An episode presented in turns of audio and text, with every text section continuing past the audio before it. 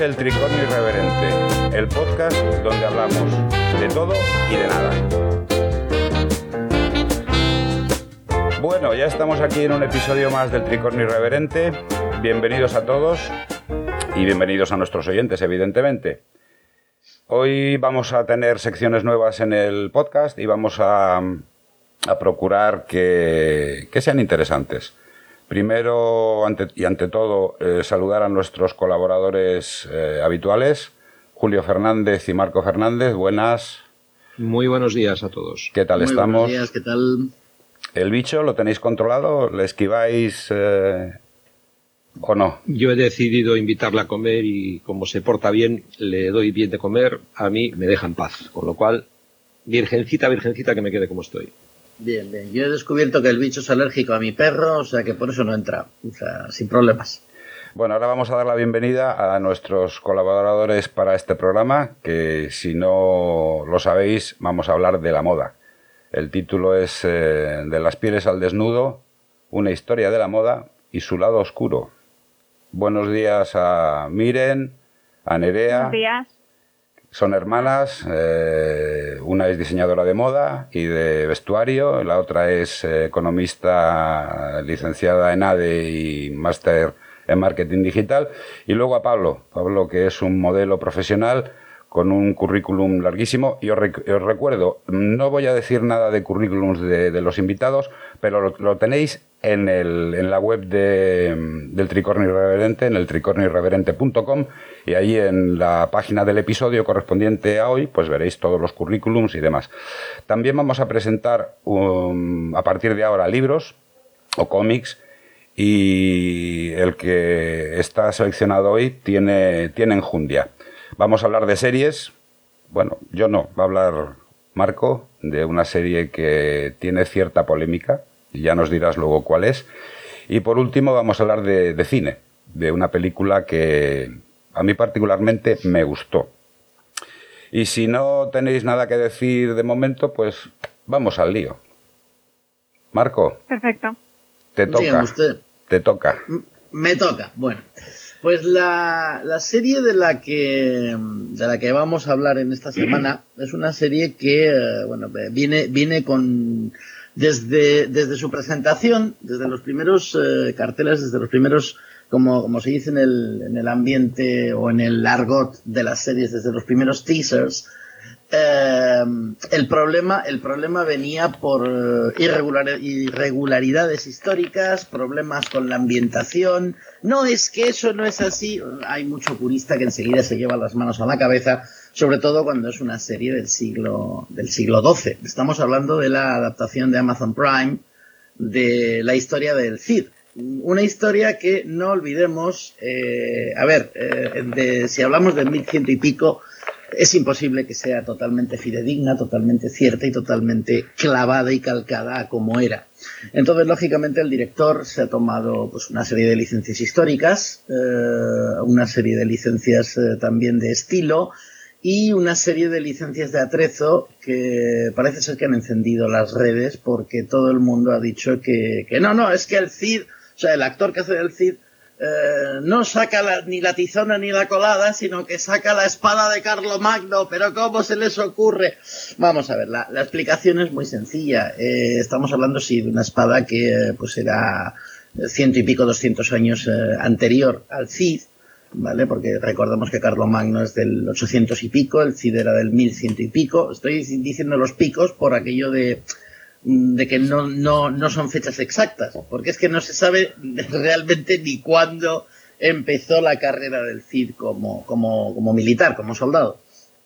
Entonces eh, sale con una, en el cartel de presentación de la serie, de la primera temporada, sale con, pues sí, con una espada, eh, una, una bastarda, una espada cruciforme, Em, entonces, claro, todo el mundo ha dicho que no, que esa es la espada de Carlomagno. No, no, no es la espada de Carlomagno, señores. Es una espada que es imitación a la espada de Carlomagno.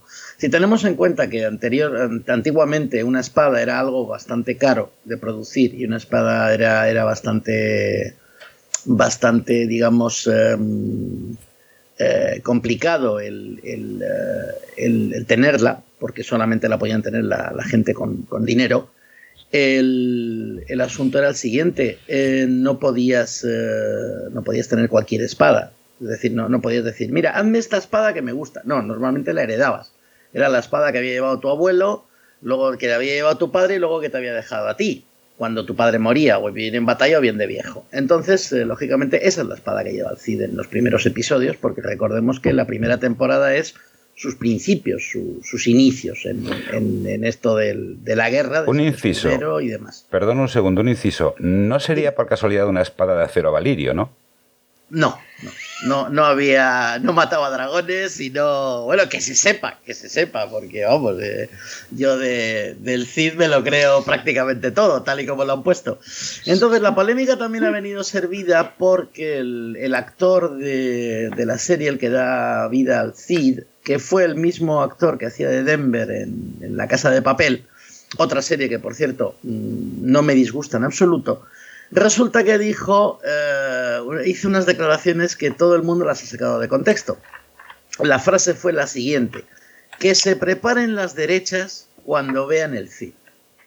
Entonces, lógicamente, todo el, ala derecha del espectro político y el espectro ideológico español ha saltado en, como un solo hombre diciendo que, bueno, que de todo, de todo, que la serie es una porquería, que no hay por dónde cogerla, que la serie es infumable, que el guion es horroroso, que los malos son malos de jajejijoju y los buenos son, o sea, personajes más acartonados imposible. Vamos a ver, yo después de haberme visto la serie, después de haberla analizado un poquito, lógicamente es que, mm, a ver, la imagen que tenemos del Cid, eh, o la imagen que nos vende la historia oficial del Cid, es eh, el típico eh, Adalid de la fe, paladín de la cristiandad, eh, blasón de España y martillo de herejes. Todas las cosas que he dicho están muy bien, pero todas las cosas que he dicho son mentira. Básicamente, el Cid era un mercenario. Punto. Después, cuando le, cuando le expulsaron de Castilla, se fue a Aragón. Y cuando no le quisieron en Aragón, lógicamente, porque ya les había pegado sus correspondientes palos a los aragoneses en repetidas ocasiones, se fue a Zaragoza y se puso al servicio de los moros. Y le daba igual a quién descabezaba, si era un cristiano, un moro, un, almorávide o, uno de cualquier reino de taifa. Es que le daba igual. A él le pagaban por hacer la guerra. Era y era algo, ojo, eso sí que es cierto, que hacía muy bien. Entonces, en, este, en estos cinco primeros capítulos del Cid, que es que además solamente son cinco, cinco capítulos, es la, o sea, la serie está empezando, eh, a ver, no aparece la tizona, no aparece la colada, porque esas armas son, o sea, esas dos famosas espadas, que una de ellas está en Burgos precisamente, la, tizona, eh, son armas de la madurez del Cid, o sea, no, no son armas que él tenga en, en un primer momento. Eh, es decir, no, no viene el Cid con el pack ya de Babieca, la tizona, la colada y la fama. No, a ver, eso, poco a poco se va ganando. Entonces aquí aparece con una espada normal, con esta, esta espada que le dejó el padre, que es inspiración de la de Carlomagno, sí, pero como todas las espadas de aquel entonces, si una espada te gusta, los armeros empiezan a copiar como, como si no hubiera mañana, lógicamente. Entonces, em, nos describe, pues eso, sus primeras aventuras, sus primeras patas, porque mm, tiene algunas, algunos errores de novato que, lógicamente es un escudero, no es un caballero, no es un, no es un señor feudal todavía, no es un señor de la guerra. Eh, y nos presenta también otra serie de personajes que son sus, sus eh, los otros escuderos que están haciendo el aprendizaje con él. Eh, nos presenta pues, a los personajes principales, a la, reina Sancha de, León, Sancha la Bella, que, era, así era llamada, nos presenta a Doña Urraca, nos presenta a los dos eh, hermanos, a Sancho y Alfonso, y nos presenta al rey Fernando, que Fernando I de Castilla, porque fue, fue, el primero que le dio a Castilla el estatus de, reino, porque antes recordemos que era un, era un, condado. Y nos presentan pues a los malos de la, de la película, que son eh, nobles eh, leoneses que intrigan para quitar de en medio al castellano y quedarse ellos con su, con su reino, porque consideraban que el reino de León eh, debería de ser independiente de Castilla. Básicamente hasta ahí es lo que, es lo que da la trama. Em, que se haga mejor o peor. Mm, bueno, yo personalmente puedo decir que mm, las escenas de batalla, que es lo que más te llama la atención de una serie de, corte histórico como esta, Eh, yo no he visto mm, follones tan gordos y, tanta gente en una batalla en, una serie española como en esa. O sea, convence, es decir, te crees que es una batalla. Lógicamente, claro, caen en el, en el error de, todo de todas las batallas históricas. Eh, lo que pasa es que, claro, la batalla histórica como era, o sea, tal y como era, no vende. Porque era muro de escudos contra muro de escudos y a ver quién puede más. Eh, lógicamente lo que vende es una batalla desorganizada, todo el mundo ahí, el, campo de batalla lleno de una polvareda y todo el mundo muriendo y todo el mundo eh, pegando cuchilladas, pero realmente era muro de escudo contra muro de escudo y, listo. O sea, salvo algunas apreciaciones históricas que lógicamente se han tomado licencias por aquello del espectáculo, pues yo he visto la serie, me ha gustado, los personajes son creíbles, y ah, salvo, claro, hay gente que dice, no, es que hay un discurso feminista, porque la izquierda enseguida se ha metido, porque toda la gente del espectáculo, estos progres, es que... Mm, eh, no, no, vamos a ver, señores, estamos hablando de Doña Urraca, una infanta eh, que tiene fama en la historia española de intrigante y de, y de haber querido haber querido incluso gobernar. ¿de acuerdo? Y no es la, primera mujer eh, empoderada de aquellos tiempos.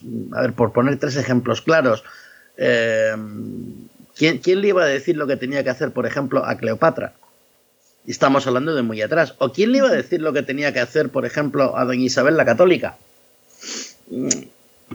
O, ayer me descubrió un, amigo, un personaje que yo no conocía, eh, el, nombre es raro, Hermesenda de Carcasona, ¿de acuerdo? En, la historia eh, catalana-aragonesa, que firmaban los documentos, de, los documentos oficiales, las leyes del condado de Barcelona, junto con su marido. O sea, eran, iban firmados por los dos, es decir, mujeres empoderadas siempre ha habido.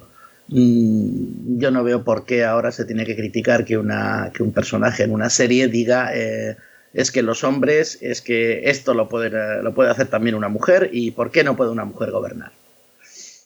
No veo, la, no veo el, punto a la crítica. A mí, me viene, a mí me viene una pregunta, porque siempre se ha tomado la figura del Cid como eh, paladín de la, de la cristiandad, martillo de herejes y demás. Pero la cuestión es que el Cid era un mercenario. Sí, sí, eso, lo he dicho ya antes. Es más, la mitad de la hueste del Cid, o más de la mitad, eran musulmanes. Y el Cid era un auténtico enamorado del Islam, de la comodidad y de la cultura islámica. Bueno, pues. En, la serie se describe perfectamente. Pues con, el Cid se queda. eso hay, hay, datos históricos que, que constaten esa, esa aseveración. Mm, bueno, vamos a ver.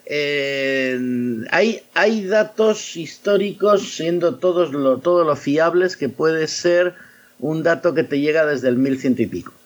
Es que al final el Cid podría ser un marciano bajado de una nave interespacial y, claro, no hay constancia de ello tampoco. Nadie le sacó el vídeo.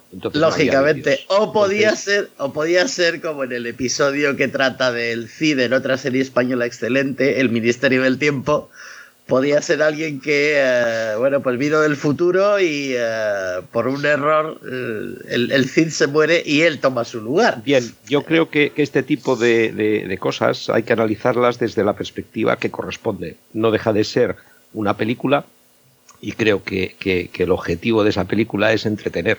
Lo que pasa es que del género humano está sacar punta al lapicero y decir, yo soy de izquierdas, están atacando a mi partido, yo soy de derechas y me están metiendo el dedo en el ojo. Al fin y al cabo, es una serie, la pones, te gusta, vale, que no te gusta, la quitas, se acabó. Independientemente de la base que tenga real o no.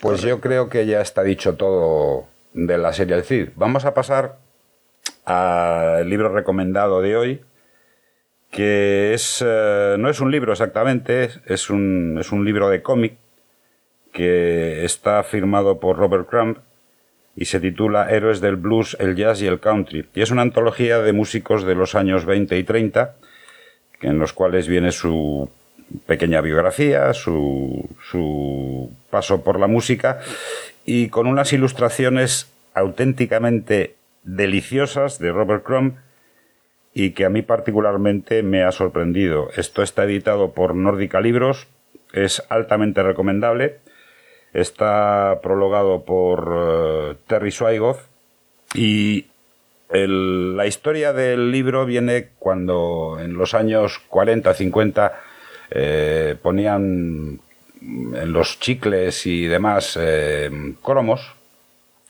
y entonces, pues esto hicieron, eh, en vez de ponerlo en, chicles, lo ponían en discos.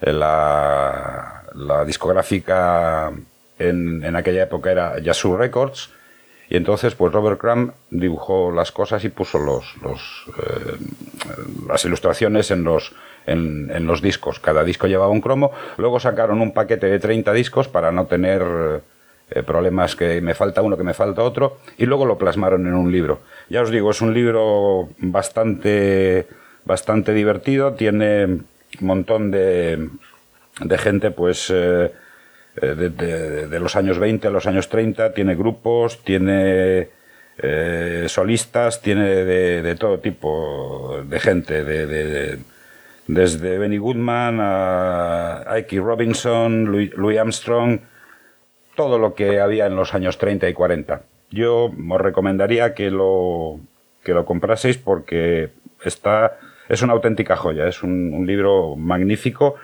En, en, la web tenéis en, en el, la página del episodio tenéis eh, la portada y la, el enlace con la editorial y yo ya os digo recomendaría a todos que lo que lo compraseis. Vamos a pasar al cine. Y la película que vamos a comentar hoy es una película que a mí particularmente me ha encantado. Ah, perdón, antes que nada, hay que eh, comentar una necrológica. Se ha muerto Richard Corben en el 2 de enero de este, de este mes y perdemos uno del el 2 de diciembre eh, ha muerto sí. Eso, te iba a decir yo digo el 2 de enero de este mes no no 2, de diciembre perdón. Y hemos hemos perdido un, un auténtico monstruo del dibujo eh, que a mí particularmente me encantó todo lo que lo que pude leer de él. Y particularmente Den. Den era una auténtica maravilla. Fue un hombre que publicó historias en, en muchos, eh, muchas revistas de cómics, en, en Metal Harlan, en eh, Alter Alter, en Heavy Metal, en Totem y las de Tuten Editor. Un auténtico monstruo de, del dibujo y por desgracia pues nos ha abandonado. Y que la tierra sea, sea leve. Pues descanse en paz. Otro, creo que habría que mencionar también Bloodstar, otra de sus obras que, a mí yo recuerdo haberla leído en un cómic, 1984, hace muchos años, y, era impresionante el concepto que él tenía del cuerpo humano, súper desarrollado y súper super bestia. Realmente un buen, un excelente, no buen, sino excelente dibujante. alguna. Probablemente ese 1984 era mío. No, no, sin duda. Tú los comprabas, el 1984 y el Creepy. O sea que, yo te los cogía para leerlos, efectivamente. No, no solo tú, que yo también los, leía a escondidas. Sí, tú entonces tenías seis años, no me fastidies, hombre, por Dios. Les, les, leerías después. Eh, lo, leería después, claro, cuando estaban, cuando estaban por ahí, cuando no había nadie en casa y decía, oh, ¿y esto qué es? Que lo leen tanto. Bien. La, mitad, la mitad de las cosas no las entendía, pero bueno, ¿qué se le va a hacer? Seguimos. Bueno, pues eh, tenemos aquí un señor, un profesor de música de secundaria, que se llamaba Joe Garner. El tío está atrapado en una vida totalmente anodina, insatisfecho de su trabajo, y lo que quiere es dar el pelotazo, tocar en una banda de jazz en condiciones. Cuando consigue ese bolo, pues resulta que se mete un piñazo y se mata. ¿Qué pasa aquí ahora? Que va al mundo de las almas y hay una interacción con un alma que no, que no quiere vivir y cuando el tío consigue bajar a la tierra con el alma, pues resulta que están en cuerpos cambiados. El alma se va a su cuerpo, que se llama 22, y él en un gato. Y eso es descacharrante. Eh, la película tiene una moraleja y para mí es bien sencilla y es bien clara. Vive la vida al minuto y no te preocupes del resto. Y si no habéis averiguado qué película es, pues estoy hablando de Soul, la última producción de Pixar Studios, que tiene, para mi gusto, la suficiente sensibilidad como para tratar un tema de ese calibre, de el más allá, para mm, convertirlo, digámoslo así, en, un, en, una, en una serie de momentos descacharrantes, pero con su moraleja. Yo no sé si la habéis visto, pero a mí particularmente me gustó. Hmm. tengamos en cuenta que la, la película esta eh, viene de la mano de gente, de la gente que hizo Up, por ejemplo, los estudios Pixar. Que, bueno, el, comentario que he oído yo más, más frecuentemente en, redes y en, y en um, digamos, en, comentarios y en foros de, de crítica de cine ha sido el mismo. Pixar lo ha vuelto a hacer o sea, es, es, una, es una auténtica delicia, es una auténtica maravilla. Eh, no solamente los dibujos, no solamente la animación, no solamente el guion, sino, como bien ha dicho Carlos, el, mensaje final de la película. además, eh, hay, hay, una serie de, escenas descacharrantes, como, pero, pero vamos, totalmente, porque claro, entre ellos, entre el alma esta que no quería bajar a la tierra, y el alma del humano, mm, cada uno metido en el cuerpo que no debería de haberse metido, pues lógicamente eh, sí, entre ellos se entienden y el gato habla y demás historias, pero si lo vemos desde fuera, desde la óptica de la gente que está pasando por la calle, por ejemplo, o cuando van a una peluquería, de la gente que está en la peluquería, vemos al humano hablando con el gato y el gato mirándole, moviendo las patas y haciendo miau, miau, miau, miau, miau, miau, miau, miau, miau, miau. Entonces, claro, cuando un humano habla con un gato que hace miau, miau, miau, miau, miau, estás como diciendo, eh, tío, tú, a ti te falta un tornillo, dos, una tuerca, no sé, algo te, algo te falla. Es muy divertida, es muy divertida esa película. Al principio te, descoloca un poco, pero después dices, wow, una maravilla. También hay que decir que no, no sé yo si todo el mundo la podrá ver porque eh, estaba solamente en, en streaming en Disney Plus el 25, como regalo de Navidad. Pues ya sabemos, la película Soul, altamente recomendable. Y vamos a pasar sin más, si no hay ninguna, ninguna opinión más o ninguna intervención más, ¿no? Pues vamos a pasar directamente al tema de hoy, al tema que nos, que nos trae. La moda. De las pieles al desnudo una historia de la moda y su lado oscuro. La moda es el arte del vestido, de la confección de prendas según parámetros funcionales y estilísticos tanto en ropa como en accesorios. La moda está sujeta a factores sociales, económicos y también psicológicos y estéticos, siendo uno de sus valores determinantes el gusto, la apreciación personal y subjetiva de un vestido por su estilo o propiedades sensitivas. El vestido otorga a la persona que lo lleva una determinada imagen por lo que influye poderosamente en la apreciación que esta persona tiene de sí misma, así como en las relaciones con su entorno.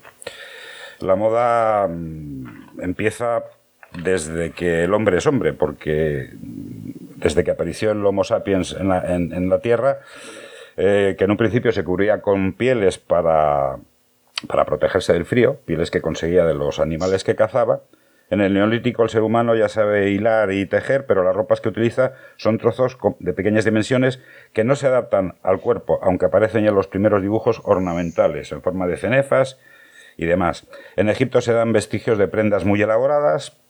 En el Imperio Nuevo apareció la cala, ay, esta palabra, cala, calasiris, una túnica teñida de, ceñida al cuerpo considerada de lujo.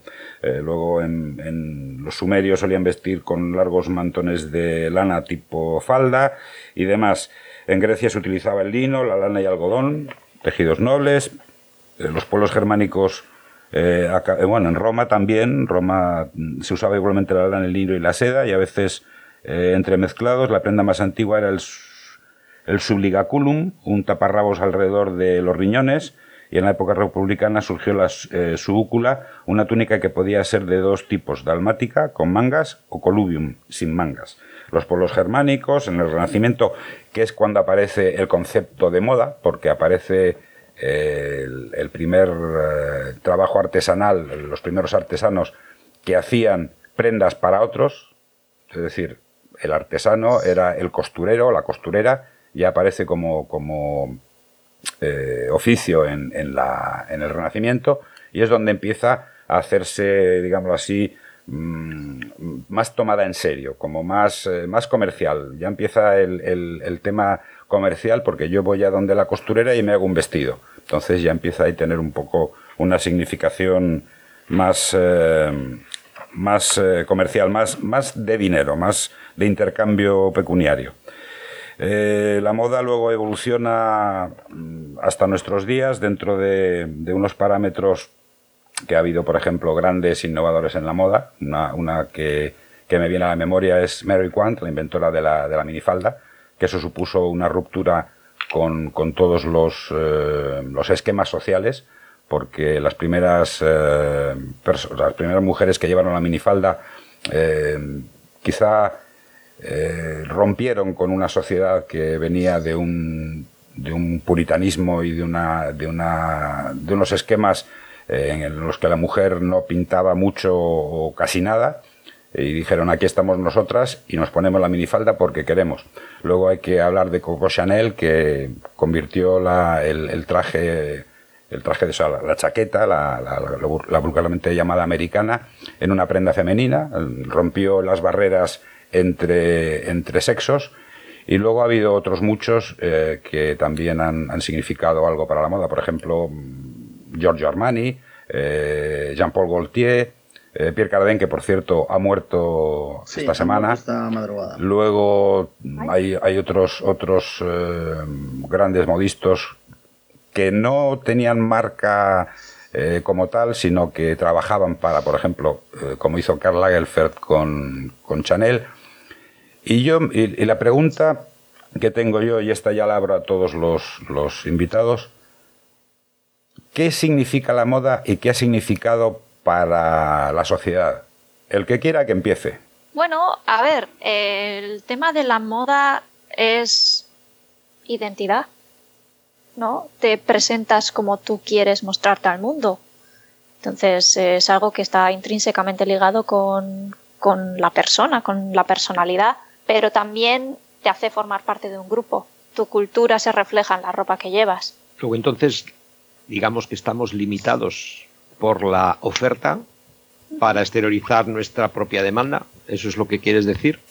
En parte sí, es verdad. Al final, eh, la moda hoy en día es un mercado y, lo que además está muy regulado. O sea, los grandes diseñadores desarrollan un concepto, luego vienen las marcas de, a pie, por ejemplo, Zara, HM, Stradivarius, todas esas, miran lo que se está presentando en las pasarelas con un año de antelación y luego sacan sus conclusiones y hacen porrón de ropa en el que prácticamente todos van iguales. Es que yo creo y ahí tienes que buscar lo tuyo. Yo creo que habría, que hacer eh, en la moda hay que habría, habría que mm, determinar tres tipos de moda. La alta costura, que son los grandes modistas que hacen ropa a medida y exclusiva para clientes con mucho dinero. El pret-à-porter, que son eh, las eh, prendas que se hacen basadas en alta costura, pero para todo el mundo.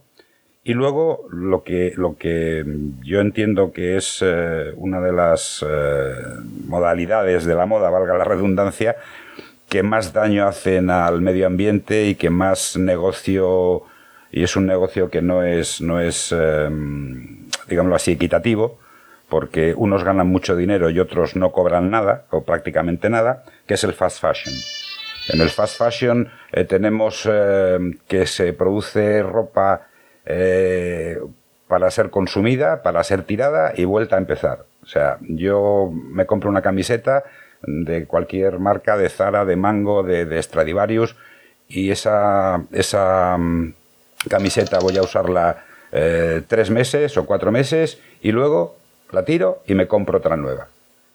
Vosotros dentro del tema de alta costura, preta porte y fast fashion, ¿cómo veis esto? ¿Cómo veis el tema a nivel, a nivel eh, particular de cada uno, a nivel subjetivo? A ver, mm, pues básicamente eh, el pret-à-porter en general es fast fashion. A no ser, hay pocas marcas, o sea, comparando con el con lo que es la norma. La norma es que el fast fashion, no, que el pret-à-porter es fast fashion. Es rápida. Eh, ha llegado un momento en el que básicamente todo el mundo eh, o todas las marcas van rapidísimo. Eso, esas 52 eh, mini, mini colecciones al año de Zara, H&M, que no son necesarias, pero las sacan para vender más. Eh, entonces, hay pocas marcas de preta-porter que no son fast fashion y que son, por ejemplo, slow fashion. en el caso... Sí, eh, ahora te, quiero hacer una pregunta ahora, perdona. Sí. Ahora también. Te la digo. el, puede ser que el pretaporte entonces em, se introduzca en el mercado bajo estas marcas eh, para dar sensación al cliente de, que es un poco más de, lujo o más selecta, pero realmente no lo es. Sí, le da, básicamente te da la sensación de que estás a la moda, de que estás in, de que eres relevante cuando en realidad lo único que estás haciendo es seguir mm, lo que te están eh, enseñando esas marcas, lo que esas marcas han seleccionado, no es tu propio estilo tampoco. Sí, tú eliges qué prendas vas a comprar en esa tienda, pero no eliges un estilo mm, completamente nuevo, como puede ser, por ejemplo, una moda alternativa, que ahí ya pues es mucho más eh, personalizado todo. De cara al diseño, miren, eh, ¿en qué se basa el diseñador? Hablando en base a lo que acabas de decir, porque todo esto me da la impresión de que la moda, los, las eh, colecciones que sacan, la de primavera, la de verano, la de otoño, y volvemos a empezar otra vez. ¿El diseñador en qué se va a basar? Para se basa, eh, las colecciones se basan en, alta, en la alta costura. Ya, pero yo hablo del que el, primero, el que pega el primer, el primer esbozo. ¿Ese en qué se va a basar? ¿Qué está pensando? ¿En el dólar? ¿O está pensando realmente ah. en su idea, en su creación, en decir, yo quiero hacer algo porque, porque a mí me gusta esto? El dinero. Eh, si estamos hablando de las marcas de, de bueno, fast fashion, preta porte y todo eso, es el dinero lo que manda. Si ven una foto en Instagram que tiene un modelito que, por ejemplo, mm, Kylie Jenner o ¿sabéis? O cualquiera de las Kardashian. O cualquiera de las Kardashian, por ejemplo.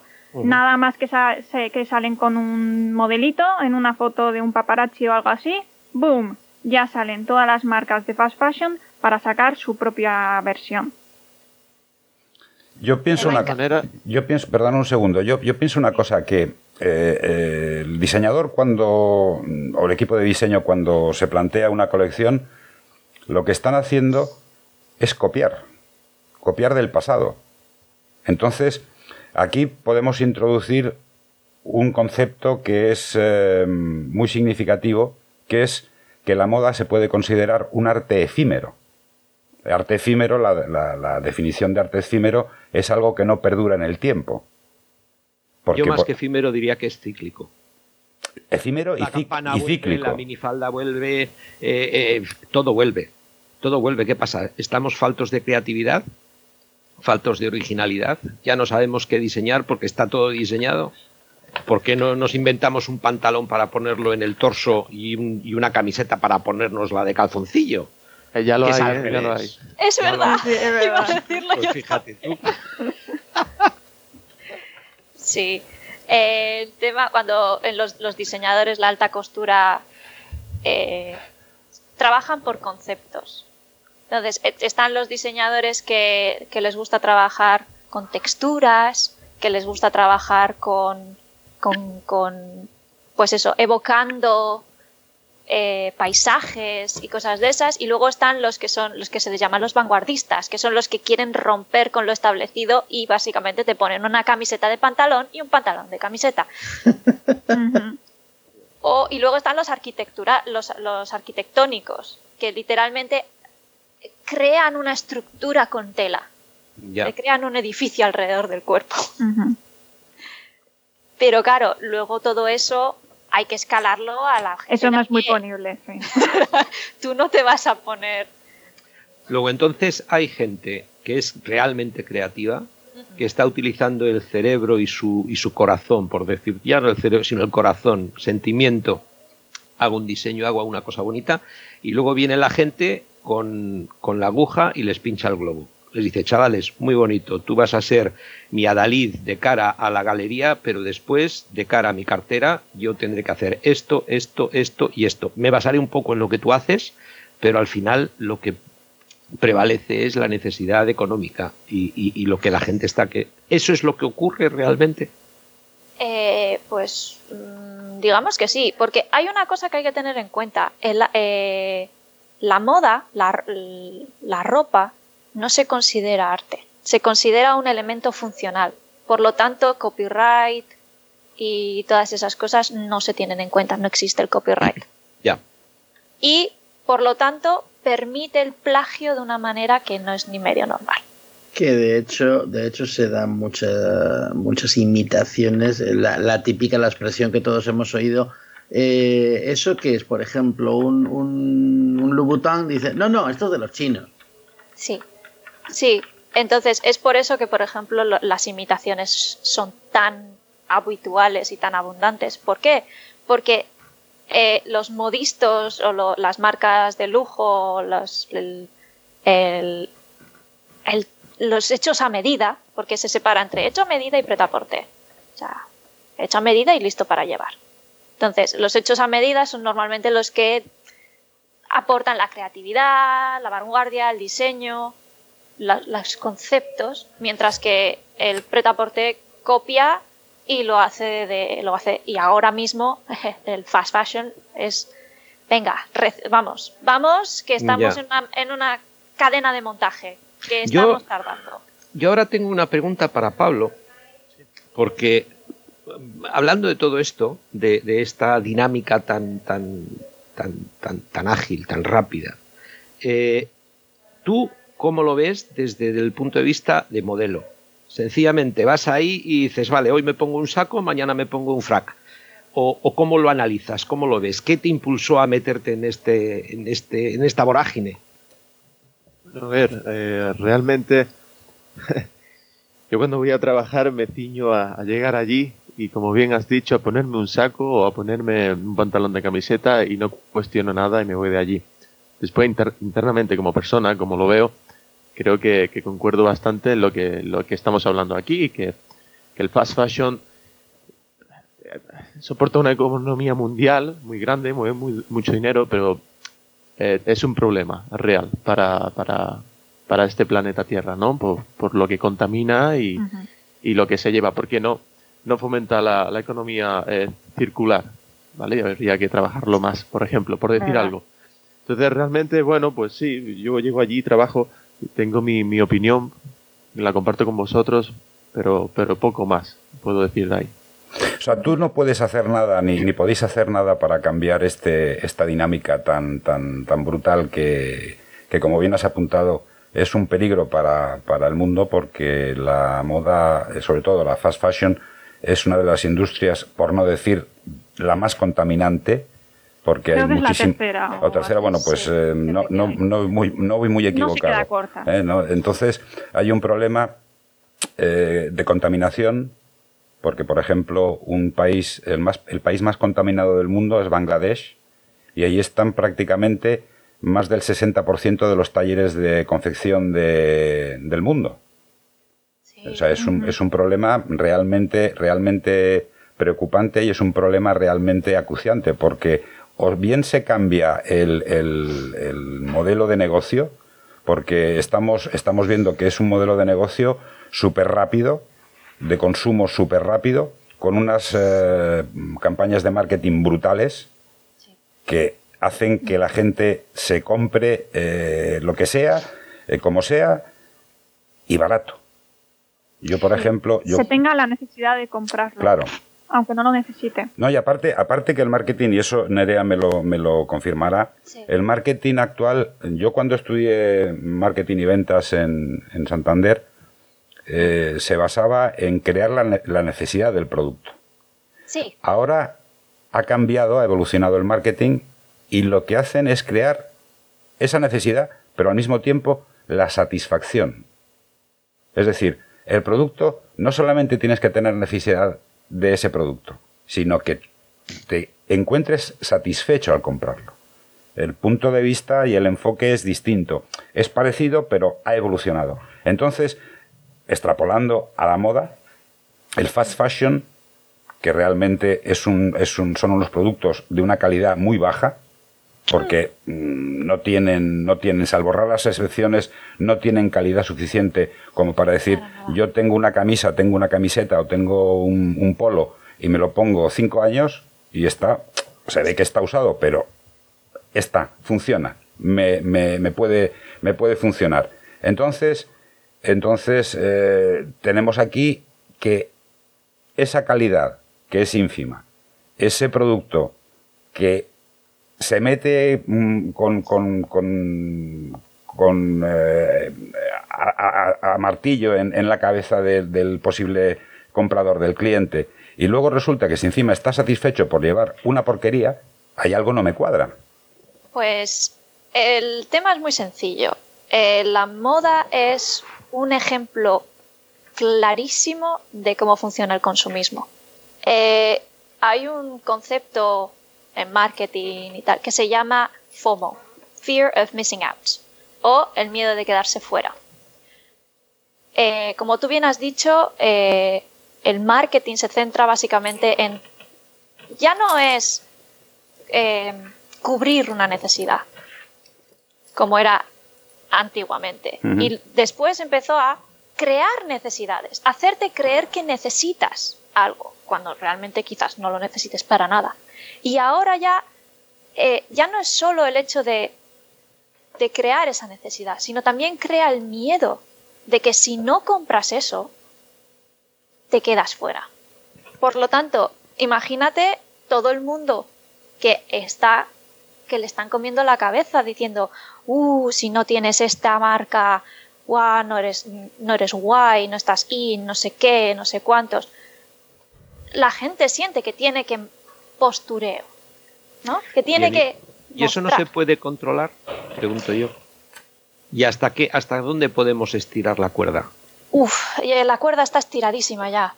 Mira, te voy a poner un, te voy a poner un, ejemplo.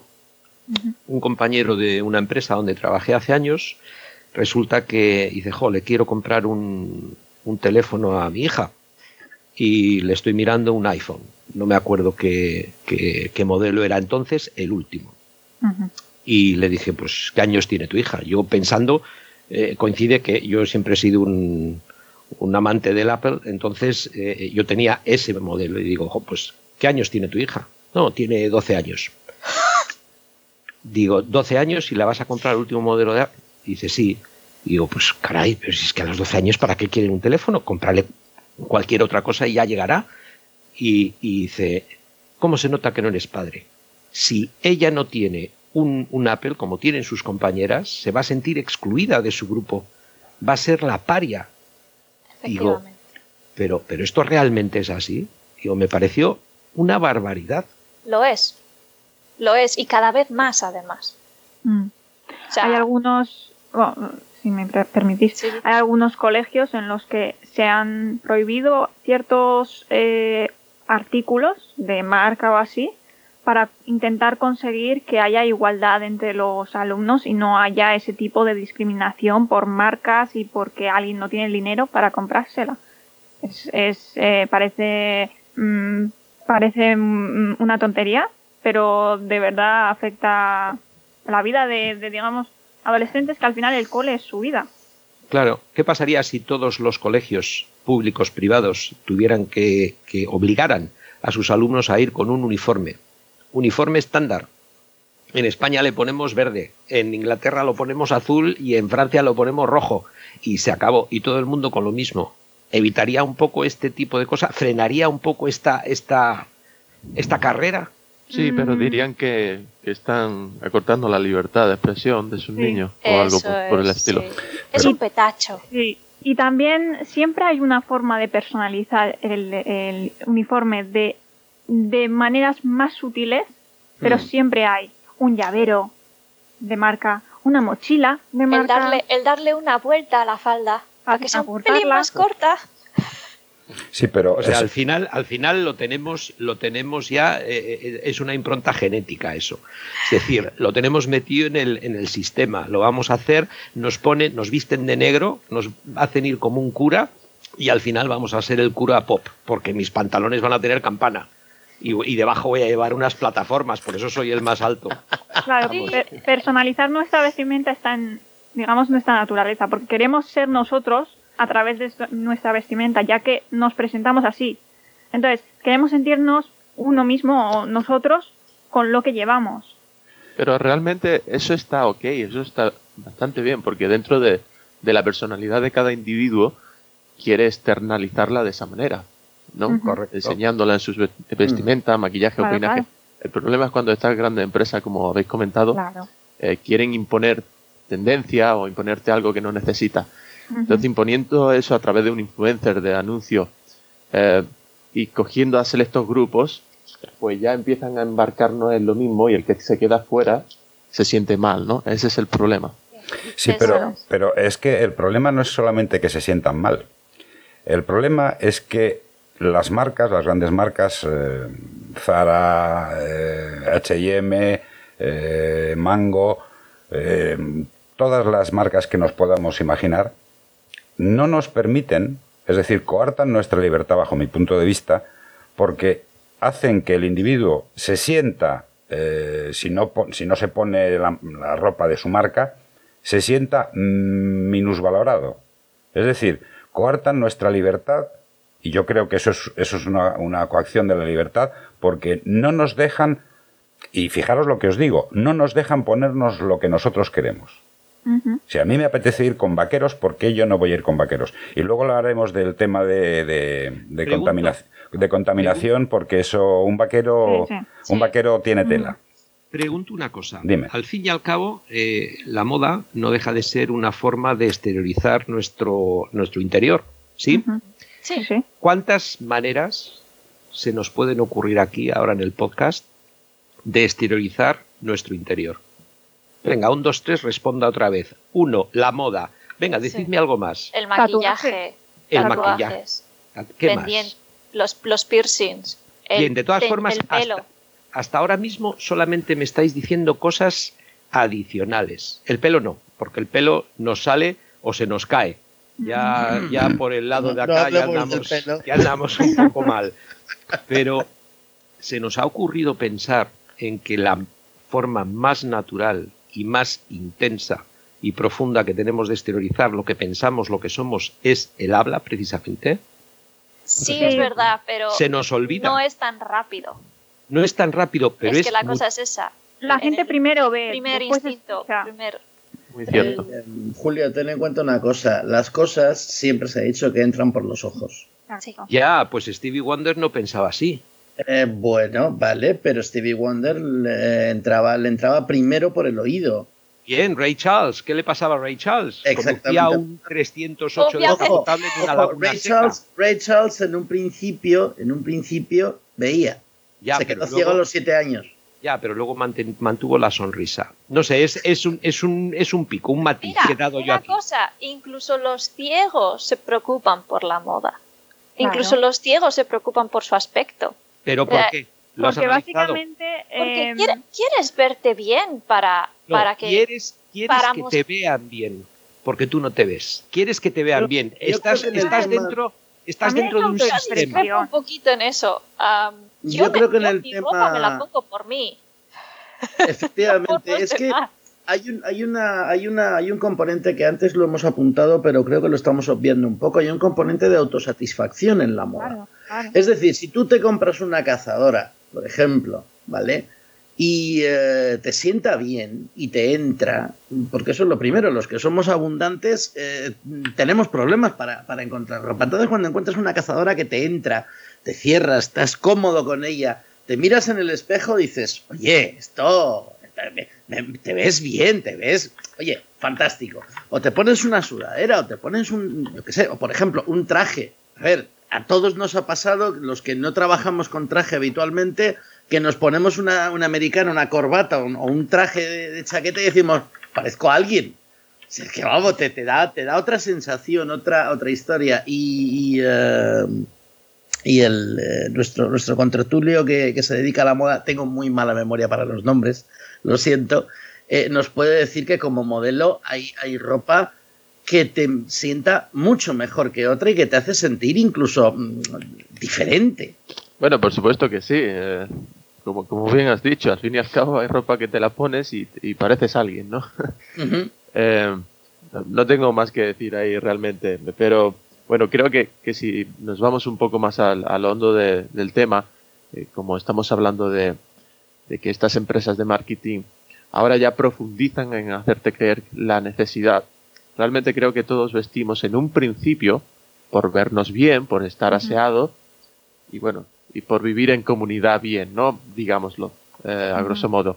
Eh, ahora cuando entra, entra esto de que te crean la necesidad de vestirte con cosas que no necesitas o más allá, quizá el fondo de armario estaría bien con un vaquero, una camisa básica, ¿no? Y, un traje para ocasiones especiales. Un armario cápsula. Bueno, por ejemplo, sí. El problema es, ese, ¿no? Esa necesidad falsa y se crean más prendas de, de lo necesario y cosas que no sirven para nada. Yo quiero, yo quiero apuntar, quiero apuntar una cosa y quiero introducir un concepto que realmente pienso que, está eh, vigente y es eh, fundamental. Todos los fashion victims son hedonistas.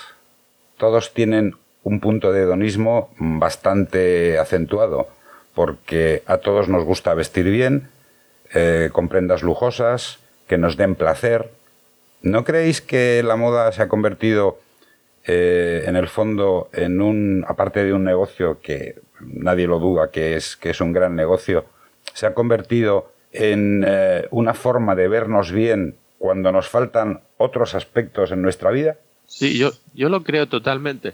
El tema aquí es que el sentimiento de aceptación a un grupo es muy poderoso y esto viene ya desde nuestros inicios, la prehistoria vivíamos y sobrevivíamos si estábamos en un grupo.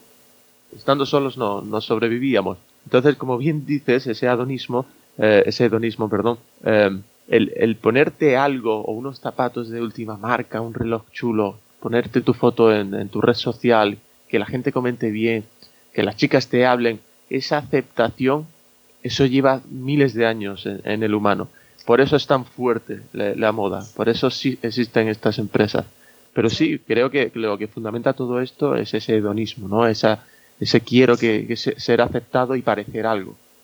Sí, hay, un concepto que se llama programación neurolingüística en marketing, que es básicamente el, utilizar em, cómo nuestro cerebro funciona, cómo funcionamos como, humanos para vendernos más. Utilizan nuestros sentidos, nuestras, inseguridades, nuestros miedos asusta, pero, pero, pero hemos llegado a ese punto. Y con las redes sociales ahora mismo saben todo, lo saben todo de nosotros y nos pueden literalmente vender exactamente lo que queremos. Me Yo está tengo... Viniendo la, me está viniendo a la memoria el, con esto que estás diciendo de la programación neurolingüística, me está viniendo a la memoria de un, de un cómic de Asterix una, una cosa enormemente divertida. Eh, el episodio se llama La residencia de los dioses y al divino Julio César se le ocurre derrotar a los galos, pues ya que no puede con las legiones, pues con el, con el dinero. Y resulta que empieza a comprar menires, los menires de Obelix, como si no hubiera mañana. Entonces, ¿qué hace? Eh, para quitarse de en medio todo los, el excedente de menires que tiene, pues empieza a vender los menires en Roma. Y entonces en el, en el, en el circo, en, en, el intermedio entre pelea de gladiadores y pelea de gladiadores, diseña una campaña publicitaria y, evidentemente eh, empieza a venderlos. Y hay un, hay un matrimonio que luego acaban los pobres en la residencia de los dioses y les pasa lo que les pasa, unas aventuras de locos, pero bueno, el diálogo es el siguiente, están en la, en la grada y dice el marido, eh, desde luego, ¿quién va, ¿quién va a comprar eso? Un menir es, es inútil, ¿quién quiere eso? Y dice la mujer, uy, pues nuestros vecinos los copademasus se han comprado dos. Son tan felices. automáticamente el matrimonio se compra un venir. O sea, es que es así. Te condicionan, te, te, te, presionan, te, te, dan la vuelta a la, a, la, a la tuerca de tal manera que dices, vale, esto es totalmente inútil, pero es que lo necesito. Es que me han creado esa necesidad, sí. es que tengo que comprar. Pero es que aparte de crear la necesidad, crean la satisfacción. Claro, te hacen ah, sentir felices Exactamente. por tenerlo. Que vas a ser feliz al tenerlo. Sí. Y esa felicidad mm. puede que dure mmm, un día como mucho cuando dices, ¡Ah, lo tengo, por fin tengo lo que todo el mundo tiene. Y al día siguiente te olvidas de ello. Es el subidón. Pero es el subidón lo que te hace seguir comprando, exacto. Quizá lo de la, lo de la compra compulsiva eh, también estaría muy ligado al tema de la moda. Lo está, sí, lo sí, está. También Pero, estaría muy ligado eso sí. de coger eh, lo, lo, que se oye siempre. Ay, estoy deprimida, voy a comprarme voy, algo. Voy a, estar, voy a ir de compras. Pero básicamente eso, es, eso es lo que el consumismo al final. O sea, nos han enseñado que la forma de, de conseguir satisfacción y de conseguir felicidad es gastando. ¿Y sí. cómo se gasta? Pues con la ropa, porque encima la ropa me la puedo poner. Claro. Mm. Esas 52 micro, micro colecciones están para eso, para hacerte comprar. O sea, es, porque es... hay todas las semanas hay algo nuevo. Efectivamente. Tengo que ir a comprar. Mm. O sea, literalmente nos tenemos que olvidar de las temporadas otoño-invierno, primavera-verano. Ya no existe. Ahora son la Ya temporada son de las 5 y cuarto, semana. la de las 4 y media, la de las 7 menos 5. Claro, claro, Básicamente. Entonces eso, eso entra, entra dentro, dentro de una locura y ahora quiero introducir la contaminación, claro. cambio climático y otra cosa muy importante, explotación laboral e y explotación infantil. Vosotros Claro. sabéis que un operario de un taller de confección en Bangladesh gana entre 28 y 30 dólares al mes. Estos son cifras que no, no me lo invento. Sí, sí, Sí, no, no, es, son, son públicas. Y entonces Eh, hay, que, hay, que, hay que contar con una cosa. Primero que la moda eh, ha provocado una gran desigualdad. Es decir, los que tienen la empresa ganan mucho dinero y para reducir costes de producción van a los talleres más baratos del mundo y a los, los trabajadores les pagan una miseria. Que a lo mejor con 28 dólares al mes puedes vivir en Bangladesh, pero es que con 28 dólares al mes aquí en España no vives. O sea, vamos, un par de cafés, un paquete de tabaco y un periódico y ya te has gastado los, 20, los 25 euros que son. Y, y- y realmente no hemos hablado todavía siquiera de las condiciones laborales en esos Claro. talleres. Mm. Porque, eh, o sea, si, si, si alguna vez habéis oído lo que, eh, cómo son los talleres allí, se os, se, vamos, se os caería el alma a los pies, porque, o sea, no hay ninguna regulación laboral para los trabajadores, no hay horarios máximos. O sea, prácticamente se pasan el día en el taller. Eh, muchos talleres les hacen pagar, o sea, les dan alojamiento y comida, pero tienen que pagar, por lo que incurren en una deuda con el taller. Por lo tanto, es literalmente esclavitud moderna. Sí, Luego- como, hay tanto, como hay tanta gente, si no lo hace uno, lo va a hacer otro. Claro, Eso es. claro, exacto. Sí, pero a mí, lo eso que, siempre va a estar cubierto. a mí lo que me sorprende es la doble moral que tienen las grandes empresas de moda, que en un principio son hipócritas. Porque te presentan, por ejemplo, Victoria's Secret, que ya, ya cerró, pero vamos, cuando los desfiles de las, de las supermodelos, eh, Claudia Schiffer. Naomi Campbell, todo esto, cuando hacían la presentación de sus colecciones con todo bombo y platillo y unas mujeres espectaculares, unas modelos divinas, pero luego, si te pones a pensar, ¿dónde se hicieron eh, las prendas que, lle- que llevan? ¿La ropa interior dónde se hace? ¿Se hace en ver, Estados Unidos? Pero yo ahí veo, ropa- yo ahí la veo una cosa, creo que, perdona, eh, eh, Sí. es, es un matiz nada más. Eh, el, que, el, que, el que lleva el cotarro prescinde de todo eso. Sencillamente, él está a lo que está. Él es el, el- el dueño de su empresa y dice, tengo que producir esto, tengo que producir esto y tengo que producir esto. Va a tener a una serie de, de adláteres que son los que van a gestionar en otras capas. Y al final, allí abajo del todo, están los directores de, de- de la, de la fábrica en Bangladesh, en, en Kuala Lumpur o donde sea. Y esos son los que se van a estar pegando. Lo que cuesta, lo que tienen que hacer y todo eso no llega arriba del todo. Sí, Yo creo que eh, no llega. Y si llega, no lo ven. lo filtran. Sencillamente el que vive en la pompa está en la pompa. Sí, pero no los- se preocupan. esa filtración, Por- esa filtración, esos que viven en la nube están actuando hipócritamente, porque Sí, sí. hay un problema de fondo y totalmente, totalmente mm, eh, visible. Porque de hecho cuando, Mi- cuando Mi, pregunta es, ¿tú crees que les importa? no, no, eh, por eso, pero por, Para por- nada. por la hipocresía que, que tienen. entre el dinero, Efectivamente. Exactamente. Cuando o sea, a fin de mes, a fin de mes, eh, por ejemplo, pongamos el ejemplo de- del empresario este, el español, el de Zara, Amancio Ortega. Amancio Ortega. A, a fin de mes, este tío quiere tener en su cuenta X millones de euros. Y le da igual si hay explotación infantil, si hay, si esclavitud encubierta. Eh, eh, Es que le da igual, le da igual. Claro. Y en una tienda de Zara, tú te vas a la directora de tienda, como ha dicho Julio antes, y ella es la que se está peleando y se está, mm, mm, está partiendo, o sea, batiendo el cobre con, con la gente, con las ofertas, con, la- con el stock, con las eh, dependientes. Pero, pero al, al jefe jefe le da exactamente igual. Y si vamos a otro ha nivel, su- él ha hecho si- su directriz y ya está. Y si vamos a otro nivel, a nivel gubernamental. Porque claro, ¿qué ocurre en la India, por ejemplo? Estamos hablando de Bangladesh, las condiciones, yo, en, yo allí he estado en, en una fábrica de, de alfombras Mm. y aluciné la calidad del producto que sale. O sea, es espectacular. Pero lo que sí me hizo alucinar fue cómo estaban trabajando.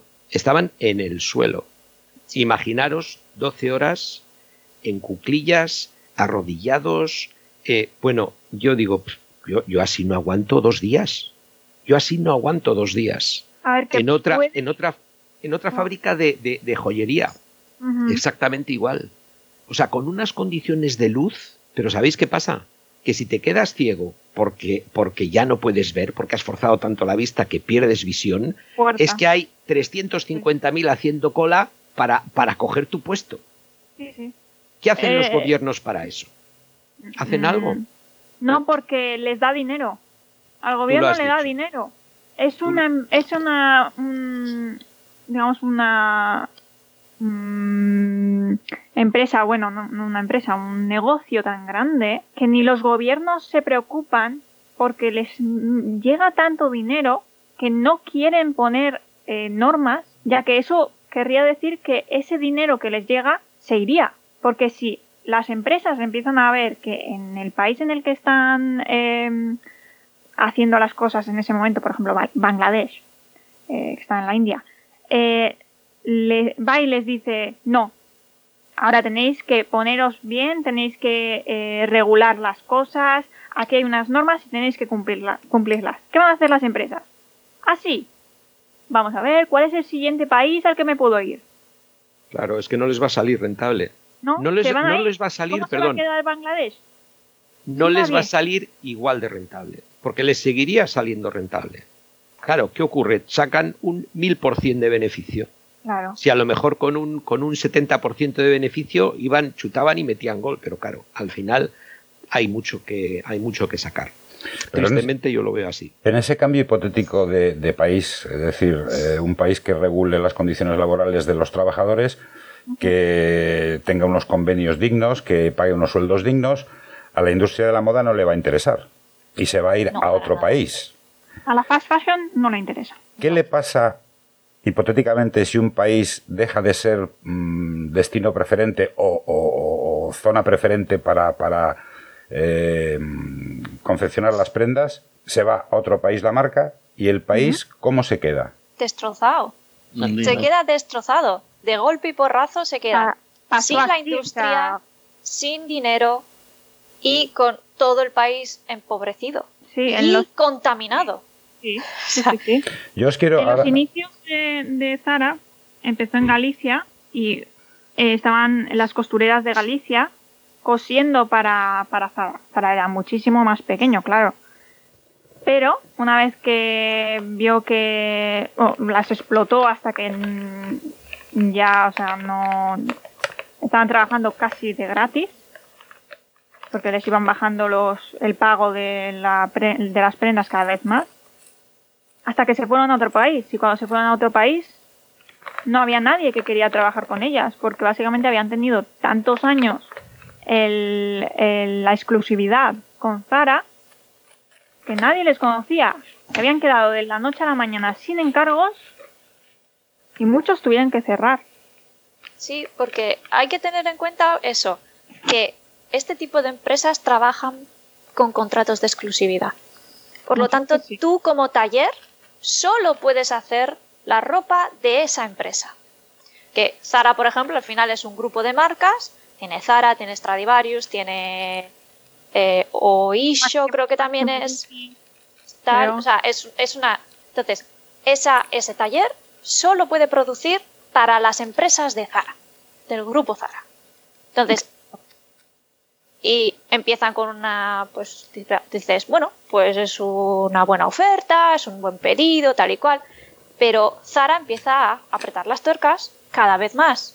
Más Entonces, prendas por menos más dinero. eso es. Más prendas, más rápido, menos dinero. Siguiente pedido. Más prendas, más rápido, menos dinero. Y así hasta que esa empresa está completamente ahogada y completamente dependiente de Zara. Entonces, en el momento en el que Zara dice, ¿sabes qué? Ya no me interesa, me voy a otro sitio. Esa empresa se rompe. O sea, no tiene manera de, de subsistir porque no tiene otros pedidos, no tiene otras marcas que le puedan pedir, no tiene, no tiene ingresos. O sea, se acabó para esa empresa. Lo que pasa es que eh, eh, yo entiendo que esto es una cosa muy golosa, ¿no? Porque viene un grande y dice, te contrato a ti en exclusividad. Claro, ¿quién te va a vas- pedir más Te vas a forrar, te vas a forrar conmigo porque vas a trabajar, vas a tener a tus trabajadores con su sueldo fijo, con lo cual te estás dando, te están vendiendo una seguridad. ¿Qué ocurre? Esa seguridad poco a poco cada vez se va haciendo más estrecha, más estrecha, más estrecha, hasta la precariedad, efectivamente. ¿Qué ocurre? Somos conscientes de ello. Y ahora yo os pregunto a cualquiera de vosotros. Mañana viene eh, eh, eh, Hermés y os dice, quiero que trabajes para mí en exclusividad, sabiendo lo que os va a pasar a los 5 o 6 años, ¿aceptáis el trabajo? Claro, ahí tiene que ver ya la situación en la que está la empresa. Dices, es que si no cojo este trabajo, cerraré. Ya, pero, pero, pero es que te va a hundir en la miseria, Ya. vas a, vas a Sí, vivir pero- 5 años pero más. son cinco Pero es de lo que se aprovechan. Es Claro. de lo que se aprovechan. Mm, empresas de telas que van a cerrar les compran el stock por precio irrisorio.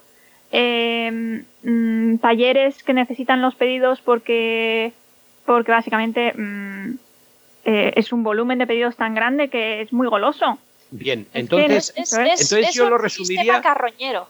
Es que esto es ni más ni menos lo que pasa. Y esto es así, esto es la vida misma, es el, el- el sobrevivir. El empresario, el empresario, eh, el, el tiburón, ¿qué es lo que hace? Se come al pez chico. Porque es que Sí, no le pero- queda más remedio, también es parte de lo que tiene que hacer. Y si saca mayor beneficio, mejor. Esa Pero- es su labor, ese es su, ese es su cometido. Pero ¿por qué tiene que una empresa estar todo el rato creciendo? ¿Qué Porque necesidad tiene esa su- empresa de crecer tanto? Ese es su objetivo.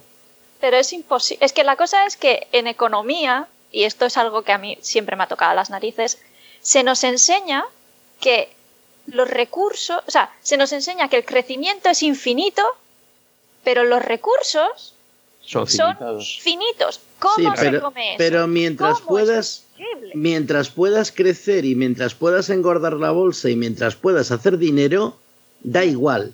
Claro, cuando no, es cuando no haya, cuando no haya con qué comerciar, entonces ya te buscarás las alubias. Pero, Pero- mientras produzcas y mientras te llenen la bolsa, sin problemas. Mira Claro. el, el caso del petróleo. uf, pues sí. A ver, se sabe, se que sabe que el, por ahí. se sabe que el petróleo, se sabe que el petróleo tiene una vida limitada, creo que eran 50 años. O sea, dentro de 50 años no va a haber una gota de petróleo en el mundo. Toda nuestra dinámica de transporte, toda nuestra economía, toda nuestra vida gira en torno a petróleo y derivados. Sí, sí. Por Entonces- La ropa también. solamente Y la el moda. plástico, Y La, la, ropa moda también. también. la Poliéster. ropa, la moda, Acrílico. todo.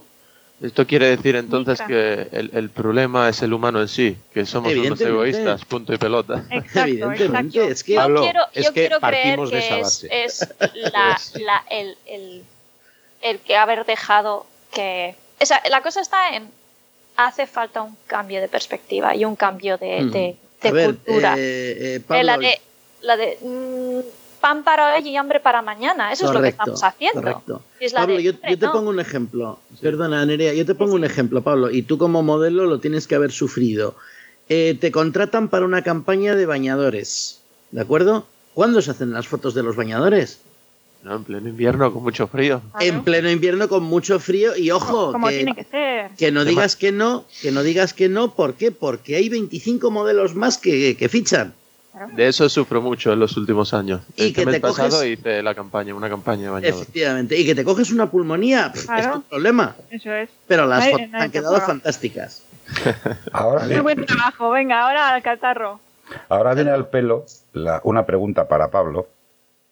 Las condiciones laborales de un modelo, y no pongamos los modelos de, de la estratosfera, sino de un modelo profesional que se gana la vida como, como cualquier persona y decentemente, ¿las condiciones laborales vuestras son tan idílicas como las ponen? No, para nada, en absoluto. Eh, vamos a partir de que varía mucho. Si estoy trabajando en Asia, o estoy en Europa o en América, ¿vale? He trabajado mucho en Asia, en China, en la India, he ido a Hong Kong, ¿vale? En todos esos sitios. Esas condiciones laborales, voy a decir que son... No, no me quejo, ¿vale? No me suelo quejar, soy joven, tengo energía para trabajar, pero son nefastas. Eh, Te dicen que vas a trabajar cinco horas, eh, voy a resumirlo todo mucho, ¿vale? Va- Vas a trabajar 5 horas y te van a pagar unos 500 euros. 40% para la agencia más un 10% para tu agente. Mitad y mitad, ¿vale? Y después no son 5 horas, eh, son fácilmente 8 o 9, ¿vale? Y quizá en un estudio que está al lado de la fábrica donde están confeccionando y viene la ropa hasta calentita. Eh, entonces, aparte de que yo eh, cuando estoy fuera eh, suele ser, y, y- para que los oyentes lo, lo sepan, suele ser en negro, yo no tributo, no les interesa a las agencias esos, esos contratos, ni nada de fiscalidad por medio. Entonces, lo que aparentemente eh, le venden a, a los modelos más jóvenes de que todo va a ser muy suculento y beneficioso, vas a estar siendo modelo, ¿no? Te va a ver la gente como tal, vas a ganar mucho dinero.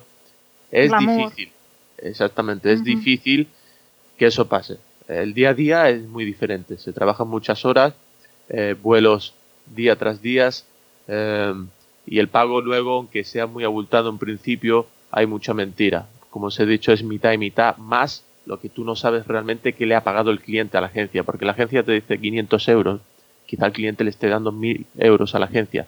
Entonces, partes de 500 euros y la mitad, 250. Por deciros un ejemplo. Después vamos a ponerlo a nivel Europa, España o América.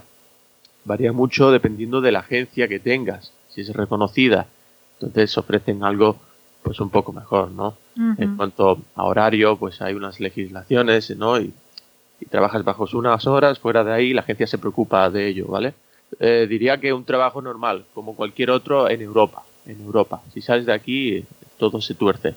Aún así siempre hay puntitos, ¿no? Que destacan eh, eh, malamente, pero como Ujú. cualquier trabajo. En Europa es un trabajo normal, ¿vale? Ujú. cumplen con el horario, con el dinero, pero ya está, tampoco me voy a quejar. Puedo decir que es verdad que las campañas, por ejemplo, de bañadores se hacen en invierno, pero bueno, es parte de- de- del modelo, ¿no? Eh, pasas frío, mucho frío, te meten en el agua también. Son jornadas largas, yo no digo que no, son largas, ¿vale? Pero bueno, ahí no pongo queja. En Asia sí es un problema trabajar como modelo. Sobre todo si te, Pablo, mete- te si te metes en el agua, porque está contaminadísima. Bien, Pero- Pablo, te, te pregunto, eh, Sí. condiciones que no son tan idílicas como supuestamente mucha gente cree. Eh, ¿Cambiarías algo en tu vida? ¿Lo cambiarías? Ahora mismo te dicen, mira, eh, te puedes sentar en un despacho o sigues siendo modelo. ¿Cambiarías? Buena pregunta. Pues mira, eh, he hecho moda mucho tiempo y he viajado mucho. Eh, he aprendido un montón de cosas, ¿vale? Con eso me quedo con la moda porque he conocido nuevas culturas y, y las he aceptado. Pero cambiaría algo, sí, y ese paso lo di hace año y medio, dos. Empecé a sacar mi propia marca de ropa, bañadores precisamente. Ah. Entonces, eh, pero te voy a decir el porqué a tu pregunta. Por el hecho de que la moda, eh, con todo lo que llevo trabajado, no veo que parta de mi mano el tener una estabilidad, un futuro. fluctúa mucho, la moda es caprichosa, tanto en la creación de la prenda como para el modelo, que se refleja Ojo, todo. además es que tú vendes tu imagen y tu imagen, te guste o no te guste, va, va a deteriorarse con el transcurso del tiempo. Obvio, así es. O, o vas a envejecer como el buen vino. Bueno, también puede, puede que sea David Candy que trabaja Los, sus los 50 Silver años. Fox, esos. Ojalá, ¿Eh? ojalá. También, pero sí, pero, pero sí lo cambiaría y di ese paso hace un par de años. A día de hoy me formo en, en temas empresariales, estuve en la EOI eh, desarrollando la empresa, pero porque quiero que parta de mi mano el tener una estabilidad y un trabajo. La moda la acompaño, ¿vale? Intento unir toda esa línea, Ajá. pero claro que la cam- cambiaría. No es algo estable ni mucho menos, varía mucho.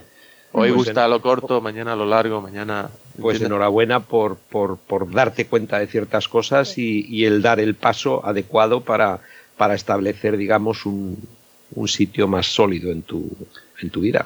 Sí, señor, correcto. gracias, Julio.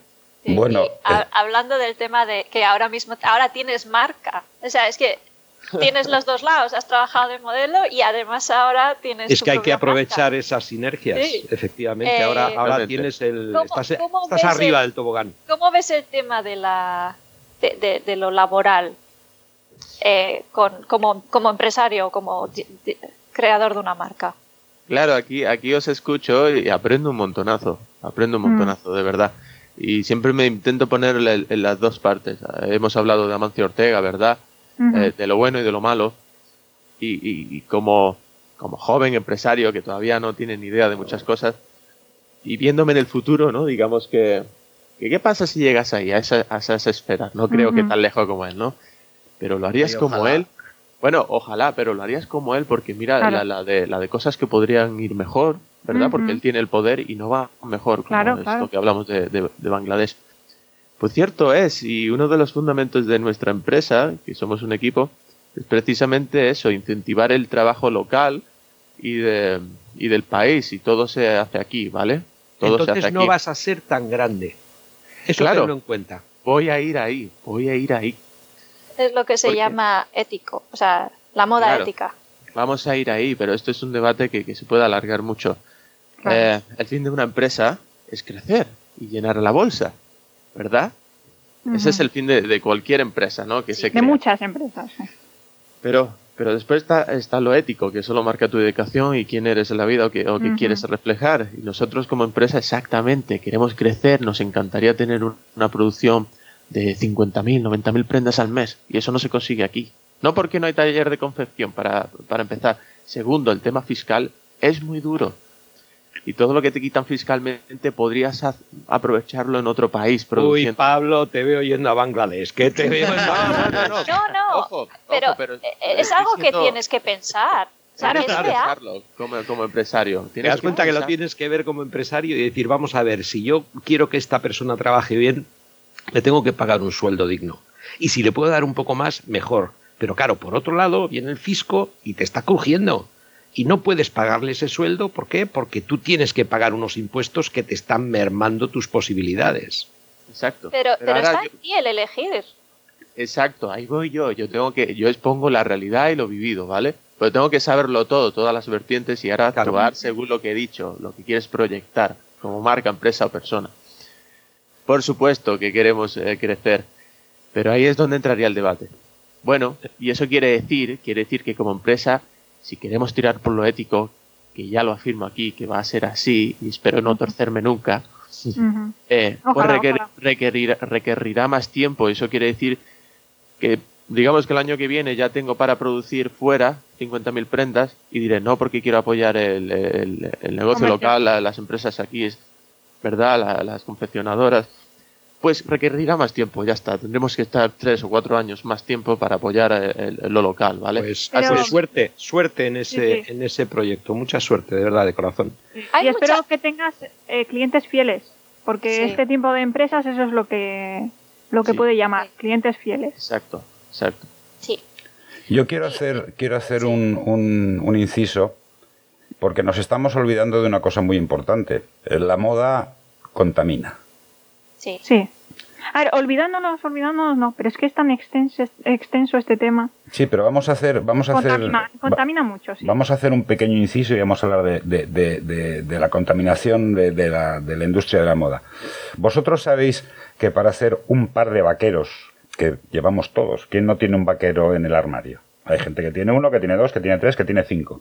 Vosotros sabéis, y, y- y- y mi pregunta también se extiende a los oyentes, que un vaquero, para producir un vaquero, se gastan 2.000 litros de agua. No creo que, supieses ese dato, ¿no? 2.000 litros de agua. ¿En qué locura estamos metidos?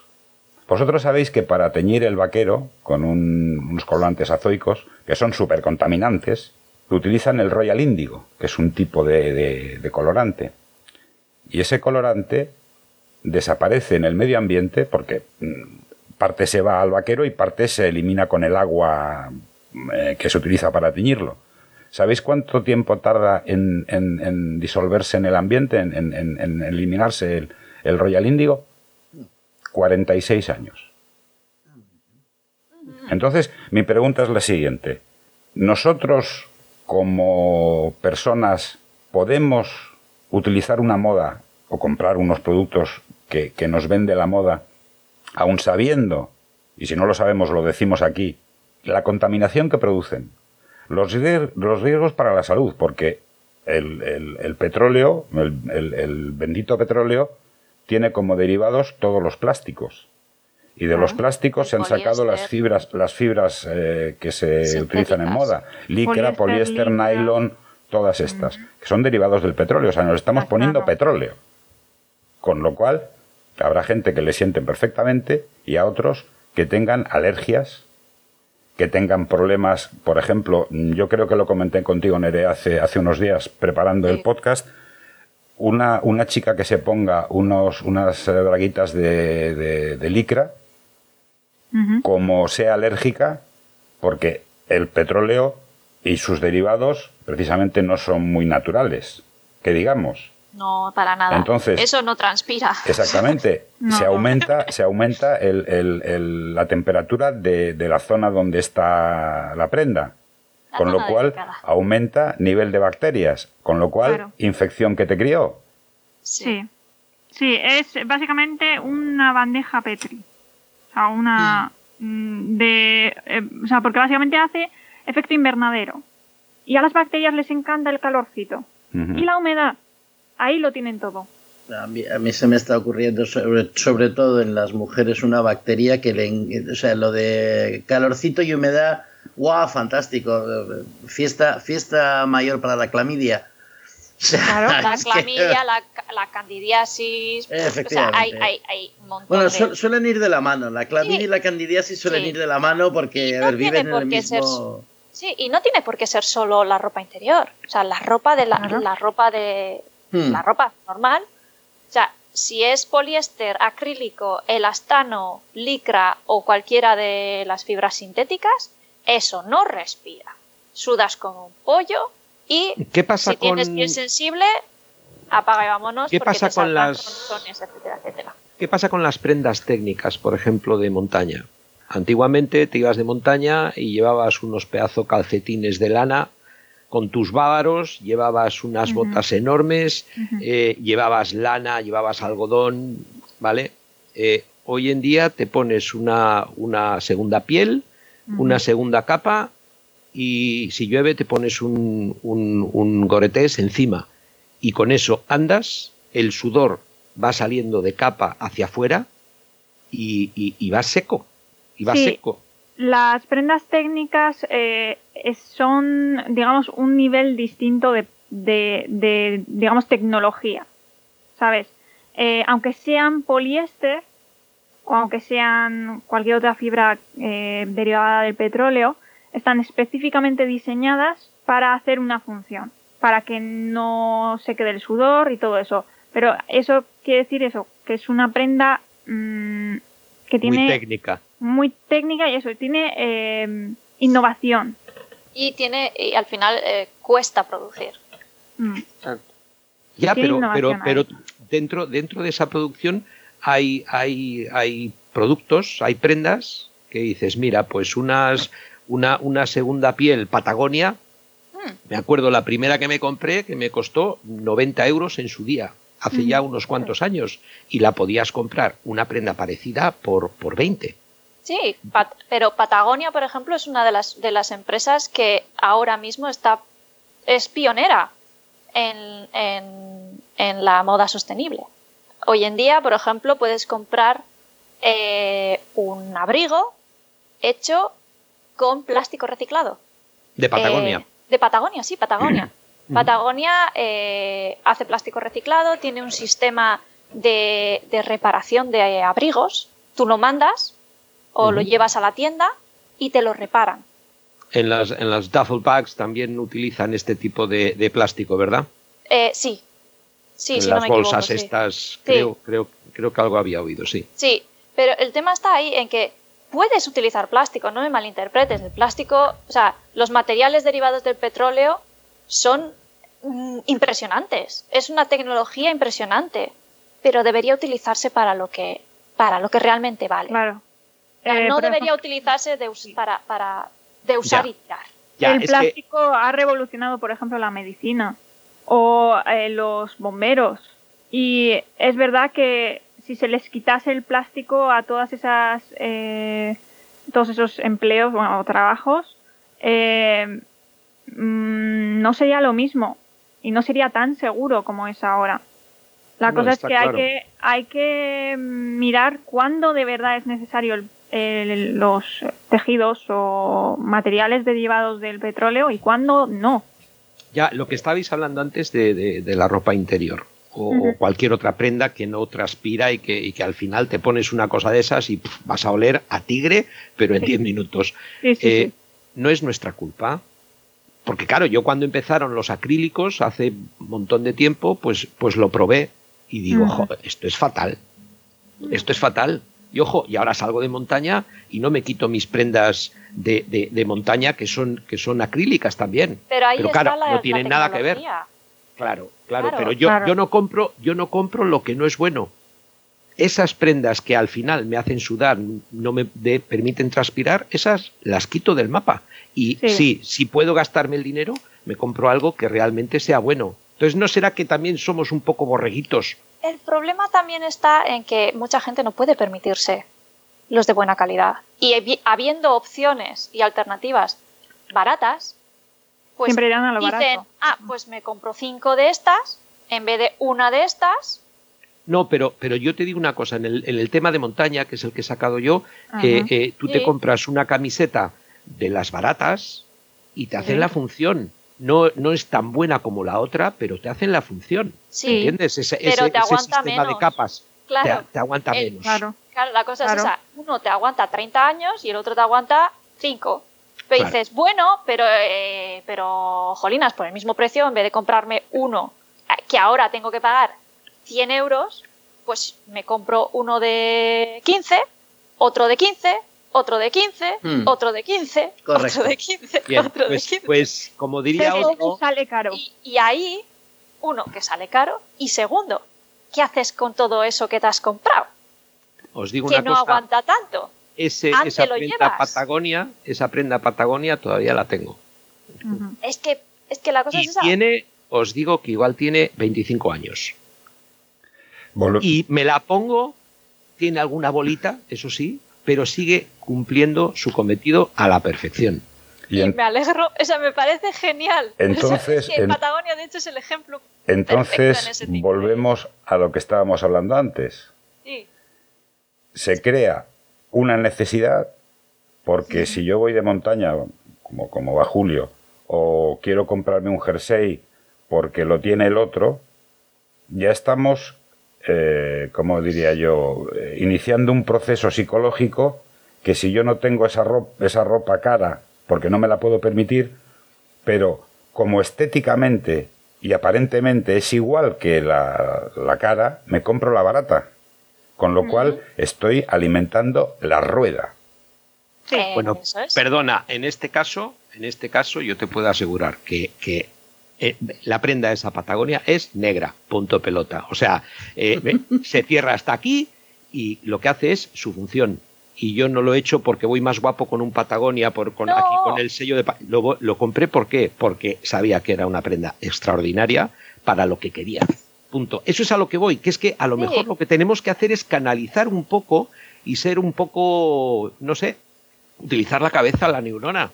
Es decir, Sí. ¿me, me tengo que comprar 37 o con, si me compro uno bueno, me quito los otros 36? Pero es que ahí hemos topado con lo que nos han enseñado, que es el consumismo. Nos dicen que más es mejor. Exacto. Nos enseñan que más es mejor. Por lo tanto, si te puedes... Y que una buena ganga es mejor. Hmm. ¡Ah! Total. Ahí con la iglesia hemos topado. Una buena ganga es mejor. ¿Para qué te vas a gastar 100 euros si por 15 lo tienes en el Decathlon? Ya. No, me- no lo habrás oído. Eh, ojo, con todos los respetos para el Decathlon, que tienen cosas que sí, funcionan. sí, sí. Ah, no, tienen- no quiero, no quiero desprestigiar lo que de Decathlon sí. hace. Que de hecho, yo sin los forros polares del Decathlon haría tiempo que me hubiera muerto con el frío que hace aquí en Toledo. Pero bueno, Yo os pregunto, y para, para ir acabando, porque esto se ha alargado bastante más de, la cuenta, pero como el tema es muy interesante y se están diciendo cosas que realmente mm, tienen, tienen su, su intríngulis y, y para no mm, quedarnos cortos ni muy largos, mi pregunta es la siguiente. ¿Qué cambiaríais vosotros en la moda? Para que se pudiese eh, hacer más sostenible, más ecológica, más ética. Eh, ¿Qué es lo que vosotros cambiaríais o qué propondríais que cambiase? Yo desde, desde mi humilde opinión pienso que, que con estos simples podcasts ya estamos favoreciendo ese cambio, hablando de la realidad del asunto y creo que hay mucha gente concienciada, ¿no? Y cada vez más. Por aquí se empieza. Y creo que se están creando tecnologías, incluso creo que hay una tecnología láser que trabaja, eh, no sé si biomecánicamente o qué, para, para crear nuevas eh, telas o materiales que se adaptan y no son contaminantes, incluso se reduce en 70-80% el uso del agua. Creo que eso está ahí. Creo que, que el mal abulta mucho, pero que, que hay gente buena y que se trabaja, está trabajando para ir a mejor. El, el problema es el tiempo. El tiempo o sea, y, tú, los, Pa- tú- y los recursos. tú, Pablo, lo que propones es que eh, se invierta en tecnología, que se produzcan eh, tejidos y, y prendas eh, tecnológicamente y que se evite la contaminación de la prenda al uso, de la prenda como se produce ahora nor- normalmente, que es con contaminación a todo trapo, tintes eh, contaminantes, eh, peligrosos para la salud, eh, todo, todo el, el entramado, el entramado que, que la moda tiene, tiene montado y que no va a desmontar, porque evidentemente en el momento que les tocas el dinero ya se ponen nerviositos. O sea, la tecnología es una opinión. Exactamente. Una opción. Tecnología y permíteme decirme en, aunque suene muy, muy, muy simple, en educación. Eh, En concienciación y educación a, a los más jóvenes, Sí. porque estos son quienes cambiarán de verdad eh, el, El movimiento mundo. de, de- de las empresas. Y estas se tendrán que adaptar a lo que pide eh, la nueva generación. Sí, enseñar y, y recordar todo el mundo que nosotros podemos votar con nuestro dinero. ¿Por qué os creéis que HM tiene una línea de moda sostenible? Porque la gente Exacto. quiere moda sostenible, porque la gente quiere que las empresas se preocupen por el medio ambiente. Eso sí, por Entonces- favor, no, no compréis H&M. No, no. Fast- o sea, la- las marcas de fast fashion, por favor, que, se- que se extingan. O sea, eh, porque y luego hay Porque otra que, cosa que que, tengan una, una, una línea de, de moda sostenible no quiere decir que estés apoyando de forma positiva al medio ambiente ni nada, porque básicamente estás apoyando a la misma empresa que está haciendo unos pantalones de, de plástico. Sí, y que está comprándoles a los talleres de, Ba- de Bangladesh, que los tienen en, en- en mala situación, etcétera, etcétera. O sea, eh, que, que, no, que no se engañen. O sea, eh, las empresas que, que se preocupan por este tipo de cosas, por el medio ambiente y por la ética y por, por hacer las cosas bien, son muy eh, transparentes a la hora de, de, de mostrar lo que hacen. Eh, hay, hay campañas, por ejemplo, de concienciación. Una de ellas se llama Who Made My Clothes, que básicamente eh, la gente, tú puedes eh, pedir, pedir a las empresas de eh, esta, esta chaqueta o esta camiseta la compré en tu marca. ¿Quién la hizo?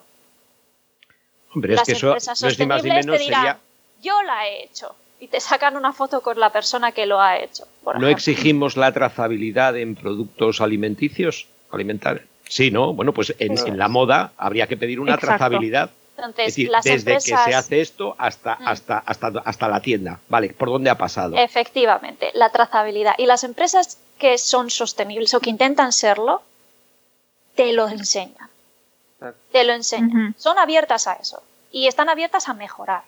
Eh, entonces, votar con tu dinero, es decir, elegir, y menos es más yo también soy de la opinión de menos es más. Menos prendas de mejor calidad que te duran más tiempo, te va a salir más económico y vas a poder crear tu, tu imagen personal, que esa es una de las cosas que mucha gente quiere. La gente compra ropa y ropa y ropa porque quieren verse bien, pero compran una prenda en Zara y luego te la pones en casa y dices, uff, pero si esto es una mierda, si me queda fatal.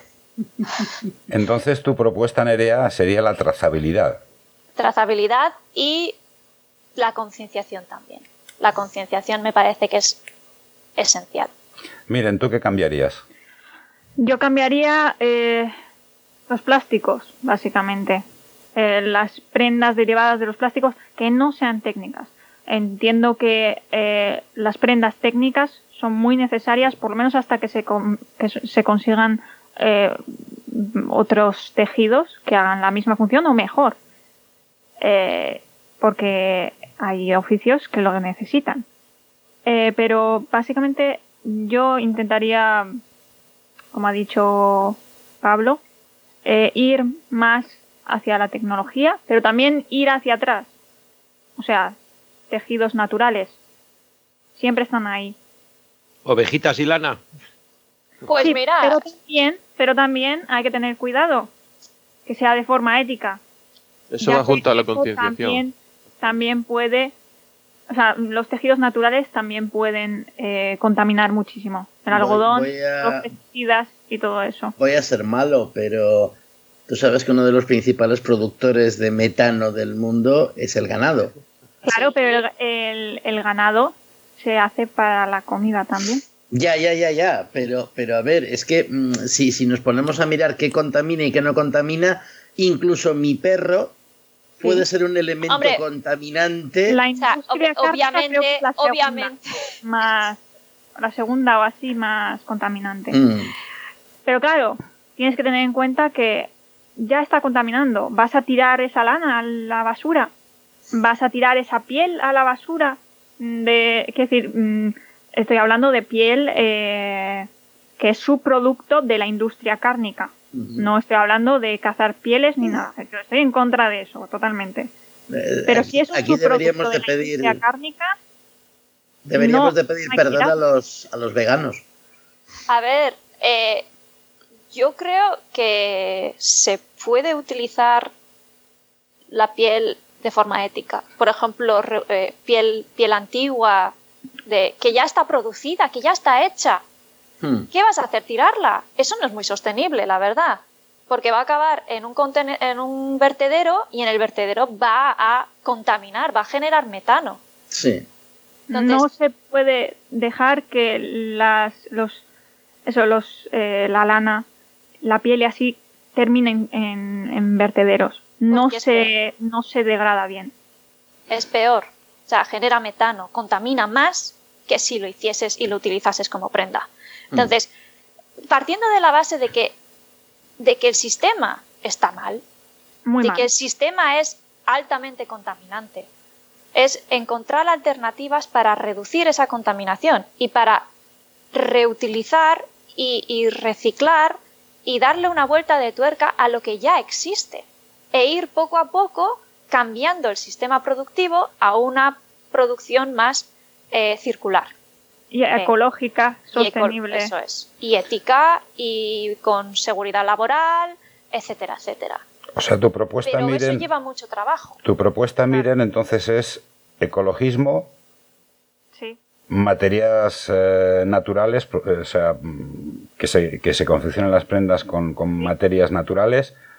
Y en, en el... Tecnología también. Sí, bueno, tecnología evidentemente, pero vamos. Huir, huir del plástico Sí, no, vamos, los plásticos cuando son, podamos. Son una, una lacra porque si no, que miren en el Océano Atlántico, eh, hay una isla de plástico tan grande como, creo que es como, no sé si es como España.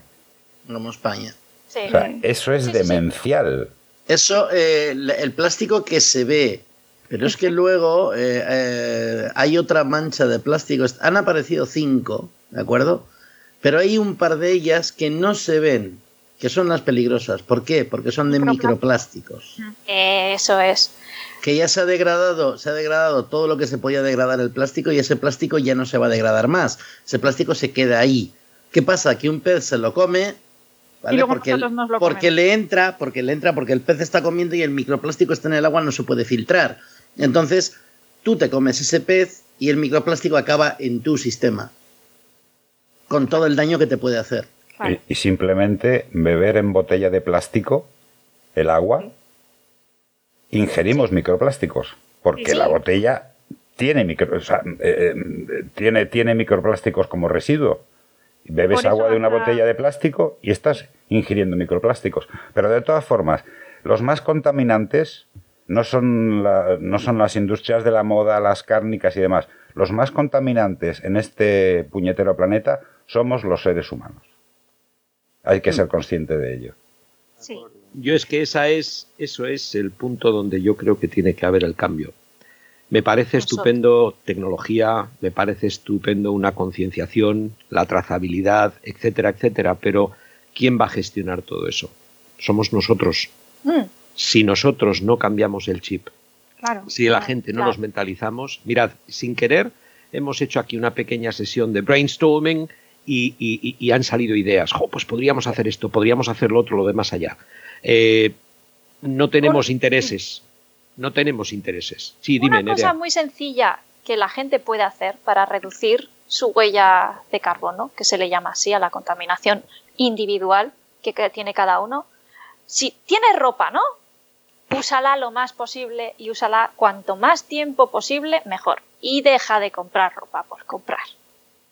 Esa parte uno. Segundo, como vas a tener ropa de plástico, es decir, poliéster, elastano, licra, acrílico, bla, bla, bla, cómprate una bolsa, un guppy bag o una bola, no me acuerdo cómo se llaman, pero es una bola que pilla los microplásticos. Porque la ropa también en la colada echa microplásticos. Entonces, es una pequeña, es una pequeña cosa que se puede hacer para alargar la vida de, tus- de tu ropa y ir reduciendo poco a poco e ir cambiando el chip poco a poco. Como te oigan las industrias, las, las empresas de la industria de la moda, eh, te van, te van a crucificar. me ¿eh? odiarían. me Nos odiarían. cierran el, nos cierran el podcast. Bueno, de Me hecho, odiarían, pero es que la cosa es que yo no soy la única que lo dice. Claro. Hay mucha gente que lo dice, cada vez más. Hmm. Y Yo- cada vez se ve y se oye más. De Y- hecho- Y, y creo, creo que gracias, o sea, que afortunadamente la gente está empezando a concienciarse y está empezando a verlo. yo creo el cambio que... climático es innegable. Sí, no, pero yo creo que si eh, algún gerifalte de, de la industria de la moda nos oye y tiene un poquito de conciencia, habrá visto que eh, nosotros estamos haciendo un, un podcast de denuncia, porque no es un podcast eh, amigable eh, con, con la industria de la moda por, por las circunstancias que ellos mismos han provocado, ellos mismos son los culpables. También nosotros somos los culpables, porque nosotros, claro. si nosotros no compramos prendas, eh, no habría, no habría tanta, tanta historia. Entonces decir, bueno, yo me compro un jersey de lana, pero lana pura, me va a costar 100 euros, pero es que ese jersey, lo que tú apuntabas, Nerea, lo uso cinco años. No tiene microplásticos, mi huella de carbono mm, la disminuyo mm, en, en- en- en unos parámetros mm, considerables, con lo cual, y como conclusión, tanta culpa es nuestra como de, de la industria de la moda. Y yo, y yo más, más diría que es culpa nuestra porque nosotros tenemos eh, lo que es el consumismo exacerbado y entonces si eh, nosotros queremos comprar, comprar, comprar y la industria de la moda está a vender, vender, vender, ahí tenemos la tormenta perfecta. Es que yo creo que la solución a esto eh, sería, a ver, dos palabras que suenan muy, muy fuertes, sobre todo la primera, una reeducación y un replanteamiento.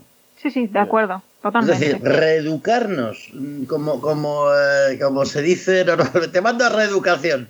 Pues, pues sí, efectivamente, es que, es que hay que reeducarnos porque el sistema consumista tal y como llevamos, el, el, consumismo desaforado, el compra, compra, compra, compra, para sentirte mejor, para ser parte de un grupo, para ser más, para ser el mejor, para tener el coche más guay, para tener la cámara más fantástica, o la ropa, wow, perfecto, te, pones esta chaqueta y todos, todas las chicas o los chicos te, van a querer llevar al, llevar al huerto. Eh, vamos a ver, señores, eh, el marketing básicamente es engaño tras engaño. O sea, es vendernos la moto para que la compremos. Y luego, una vez que la has comprado, si no tienes lo que buscabas, el problema tuyo que has colado. Entonces, el, el, asunto yo creo que es el siguiente, educarnos o reeducarnos, mejor dicho, y mm, replantearnos el sistema. Sí. Porque este sistema evidentemente no funciona. No es sostenible. No. No, se ha vivido mucho tiempo con él, pero bueno, a la vista está en, este maldito 2020, que menos mal que ya se acaba, eh, cómo, qué le ha pasado al sistema capitalista y al sistema consumista cuando ha venido una fuerza de la naturaleza como es un virus y uh, nos ha dicho todo el mundo en casa os contagiáis. Sí. sí. Mm, a ver, ¿qué ha pasado? Pues que esto no se ha ido a tomar viento, pues porque, porque vamos, en fin. ¿Y porque, porque, seguimos tirando y porque, y porque se sigue intentando mm, hacer que la máquina funcione, pero la máquina ahora mismo está renqueando. Sí, pero, pero en estas situaciones se ve realmente lo que vale y lo que no. O sea, esas empresas que están haciendo comunidad y que se están ayudando las unas a las otras son las que van a salir del hoyo.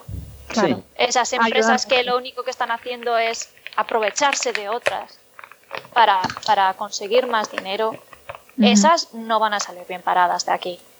Por ejemplo, una cosa que salió al principio de la cuarentena fue que eh, había talleres que no habían sido pagados por los encargos que habían hecho a X marcas, ahora mismo no, no puedo recordar cuáles eran, estaban pidiendo pagos y las empresas les decían, no, es que no podemos venderlas.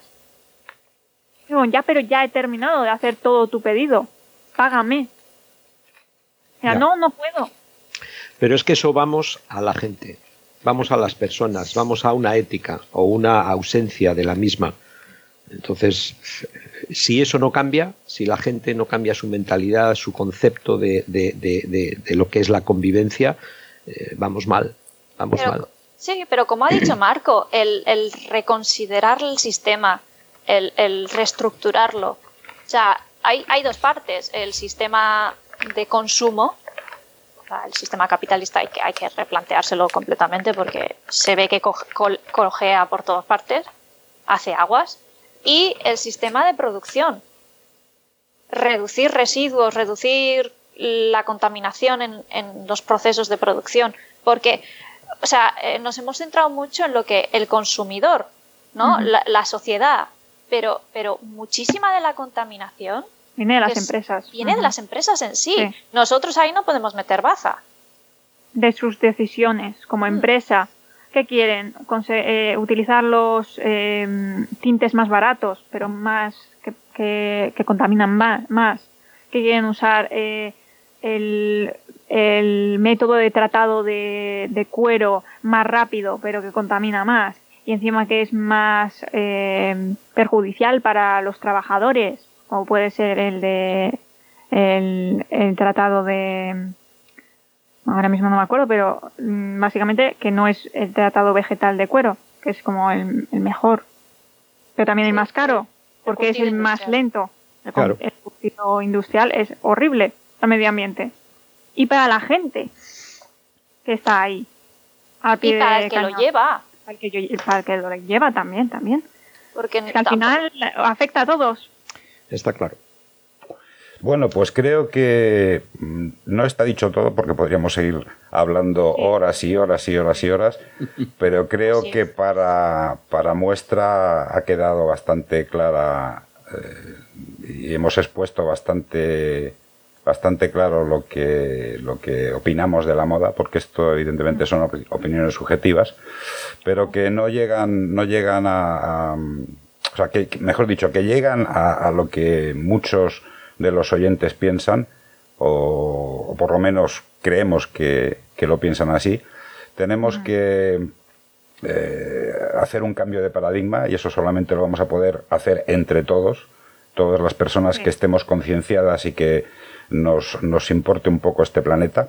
Y ese paradigma no, no, no se va a cambiar de la noche a la mañana, eso hay que hacerlo paso a paso, pero sin pausa.